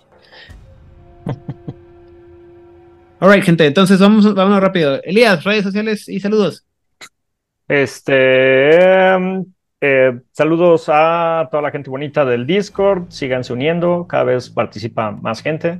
Yo de repente participo cada vez un poco más cuando tengo tiempo. Eh, por lo regular no tengo tiempo, así que no participo. este, pero sí los leo y se pone muy divertido y muy entretenido. Y aparte, este, ya eh, tenemos ahora el grupo de noticias de Discord En Perico. Adicionado. Y este. eh, a mí me pueden encontrar en todas las redes sociales, incluyendo Threads y Blue Sky y todas como Elías Losornio. Y. eh, ¿En TikTok? este. Sí, también TikTok, todo, Sí. todo, todo. Así, eh, Por eso este, no duermes, soy- güey, porque te estás metido todo el día en todas las redes sociales. no, te- bueno, fuera. Este. Ah, el, el- el 29 de eh, este mes es la ¿Octubre? Cobolcon aquí en, en octubre, 29 de octubre, es eh, la Cobolcon aquí en la ciudad de Guadalajara. Este, voy a estar dirigiendo una mesa de Barba Azul, que es un juego muy interesante, PBTA, en donde todos los jugadores Domingo. in- interpretan a un solo personaje, que es la novia de Barba Azul. Si no Oh. han leído el cuento de, de Barba Azul, háganse un favor y pausen esto inmediatamente. Sé que ya es el final del po- podcast, pero no esperen más. No, espera que Vayan. termine el podcast, por Y, y, este, y, y- y es- y lean el, el, este, el cuento de Barba Azul, alguna de las chorromil eh, iteraciones. Ajá, y este, y pues nada, y digo, si tienen chance, andan por acá en Guadalajara o viven aquí en Guadalajara o, o, planean venir a Guadalajara, este, pues eh, ahí está. Chequen la página de la Cubolcon en Facebook. Este, creo que es más fácil encontrarla o googlearlo en internet. Y eh, tengo una página de Facebook que es un storyteller, ahí también de repente subo cosillas y pues eso es todo, nos escuchamos la próxima semana o el próximo episodio. Recuerden hacerle presión a Elías para que nos mande la lo que pasó en su crónica de la última vez que puso crónica de mago en la Cobolcon, que nada más nos dijo que lo iba a hacer y no lo ha hecho. Ah, bueno, sí, sí, voy a, hacer ahí eh, eh, mi reporte, mi reporte de, de, de, juego. Sí. Ah, Rigel. ¿Yo qué? Saludos, eh, este, ¿Cómo sigue tu, piecito? Híjole, me, me duele. la neta me duele. Las drogas ya no este, funcionan. Es que no me la he tomado. Ah, muy mal. El problema es que me genera una cantidad de acidez y yo solamente soy inmune a la acidez. Pero esta cosa está de muerte. Lo siento mucho por ti. Bueno, el punto es, eh, me encuentro con Raquel Vera en Facebook, eh, de vez en cuando, muy de vez en cuando últimamente, he estado muy ocupado, eh, me doy una vuelta al Discord, este, pero pues me pueden arrobar para cualquier cosa, cualquier discusión, cualquier plática, ahí estoy. Ya sea de comida, de política, sí, soy zurdo, no me importa, y sobre todo de Saludos a todos. Ah, por cierto, sí, a los este, sospechosos comunes. los aprecio un chingo, cuídense mucho. Muy bien. Este, Hernán Paniagua. Yo quiero mandar calurosos saludos a todas las personas que nos han seguido en esta aventura de Mage, el despertar. Y también a las personas con las que compartimos mesa y que son finísimas personas. Y espero que ya sea martes para jugar Tecnocracia. ¿Qué les parece la crónica? No veo que estén armando un club de fandom de Darwin. Se están viendo lentos, se están viendo lentas. Y quisiera que consideraran que al pensar en los chamanes, vale la pena quitarles algunas de las etiquetas que anquilosan eh, la flexibilidad o la creatividad con la que podemos hacer este tipo de personajes. No primitivos necesariamente, no eh, tan etéreos o tan mercuriales, y si les apetece, tampoco tan sanos mentalmente nunca está de más. Gracias. Y finalmente, pero no por eso menos importante, Odil Clio. A mí me encuentran en Twitter, en Blue Sky y en la que todavía existe X como Odile Clio, ahí poniendo cositas. Ah, yo quiero mandar un saludo a los sospechosos comunes, Itzamna, Edgar, Sofía, Oliver de la Parra, conocido como el jugador casual, Hernán Paniagua, Montserrat, que, que, anda perdida en el limbo, ojalá que algún día regrese. Y, y si no regrese, que mande postales. Ah, ¿Qué más? ah, ah sí, claro, a toda la gente maravillosa del Discord, perdón por no estar las últimas semanas, pero la vida adulta me ha vapuleado mucho, mucho, mucho, pero he sobrevivido. Ah, ¿Qué más? ¿Qué más? Pues básicamente eso, muchísimas gracias a, todos por ser, perdón, por seguir acá, por seguirnos escuchando y nos estamos viendo, escuchando, leyendo. Pórtense como quieran portarse, pero cuídense mucho y no sean malas personas con sus congéneres, ni con los espíritus. Menos con los espíritus que con la gente. Este, Elías, dime. Ya tengo una pregunta para la gente bonita. Eh, Máscara de muerte, ¿era un chamán Barabi? No, yo diría que es un Thanatos, pero bueno, lo dejaremos en... Sí, exacto. Es un. Totalmente. ¿Cómo dijimos que se llama Máscara de Muerte en realidad? Pero Barabi es. O sea, no está discusión eso. Tal vez la tradición, pero no que sea un Barabi. ¿José Raúl o algo así? voy, a, buscar cómo se llama Máscara de Muerte porque me da mucha risa. Es que tiene nombre de telenovela latinoamericana, güey. No mames. Y, quieren saber, y quieren saber, si quieren saber por qué, chequenlo en el disco. Eso no lo compartí en el disco, debería compartirlo en el disco, ¿verdad? Para que nos veamos todos ahí, Federico Augusto. Órale. ¡La madre! Sí, no, totalmente. Es Pero Federico Augusto. entonces. Federico Augusto, eso significa que nos vas a abandonar para seguir tu sueño de ser un caballero de Atena. Y no cualquier caballero de Atena, madre. Seré el más horrible y terrible de todos. Muy bien. Esos no son los principios que te hemos inculcado en esta casa, Federico Augusto. ¿Ven? ¡Ya está la telenovela! Muy bien. De aquí a Paseo de las Pasiones, ¿eh? También en este. Derechito y sin, y sin. ¿Cómo se llama? en el Patreon. Muy bien. Bill dirigiendo este Paseo de las Pasiones de los Caballeros del Zodíaco. Yo no narro. Muy bien. Eh, yo soy Adrián Rodríguez. Eh, me pueden encontrar en todas las redes sociales de Juárez Vaina, ya sea X, Instagram, Facebook, en teoría Threads, aunque lo reviso, y todo lo tenemos Blue Sky. Entonces no pasa nada. Juárez Vaina todavía no tiene Blue Sky. Es lo que es diferente. Te enojes, casi me matan, no mames. Y saludos a toda la gente que eh, nos está acompañando hasta este momento, que nos ha escuchado, que nos sigue en todas las redes sociales y que participa con nosotros en nuestro Discord, en nuestro Instagram, en nuestro Facebook. La gente que lee, que no lee lo que publicamos y lo pregunta las cosas que ya están en las publicaciones, está bien, también los queremos mucho. Ay, por Eh. Dios, eso pasa en todos lados. Y este. no tenemos- sin más por el momento, el concilio de esta noche fue integrado por parte por- de Odil Clio, el Osornio, Hernán Paniagua, Argel Vera. Y nos vemos dentro de 15 días, donde vamos a empezar a llegar al momento que todo el mundo ha esperado por semanas, meses, años. ¿Navidad? No, vamos a empezar a hablar Halloween. sobre el. eh, ¿Cómo se llama? El coro especial. Digo, celestial. El musical. No, el episodio musical es el que sigue después. Oh, I say thank you for the music. Sí, Y bueno. empezamos, sí, sí. Y este, por lo pronto, gracias por escucharnos en este momento. Ya saben que si les gustó este contenido, que, que hablamos sobre todo lo que tiene que ver con los cuentaseños y sus prácticas, por favor, Canten con nosotros. Compártanos. Compártanos. Ah, madre Hernán. Es, me confundo.